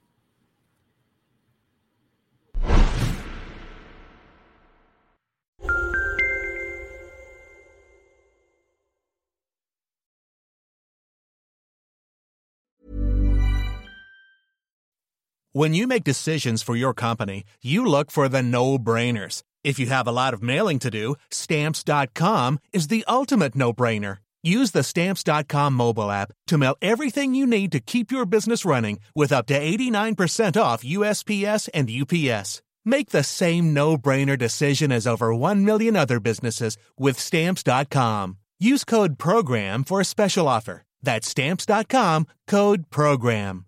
¿Te preocupas por tu familia? Entonces, ¿por qué darles solo huevos ordinarios cuando pueden disfrutar de lo mejor? Eggland's Best, los únicos huevos con ese delicioso sabor fresco de granja, además de la mejor nutrición, como 6 veces más vitamina D, 10 veces más vitamina E y 25% menos de grasa saturada que los huevos regulares, además de muchos otros nutrientes importantes. Así que, dales los mejores huevos. Eggland's Best, mejor sabor, mejor nutrición, mejores huevos.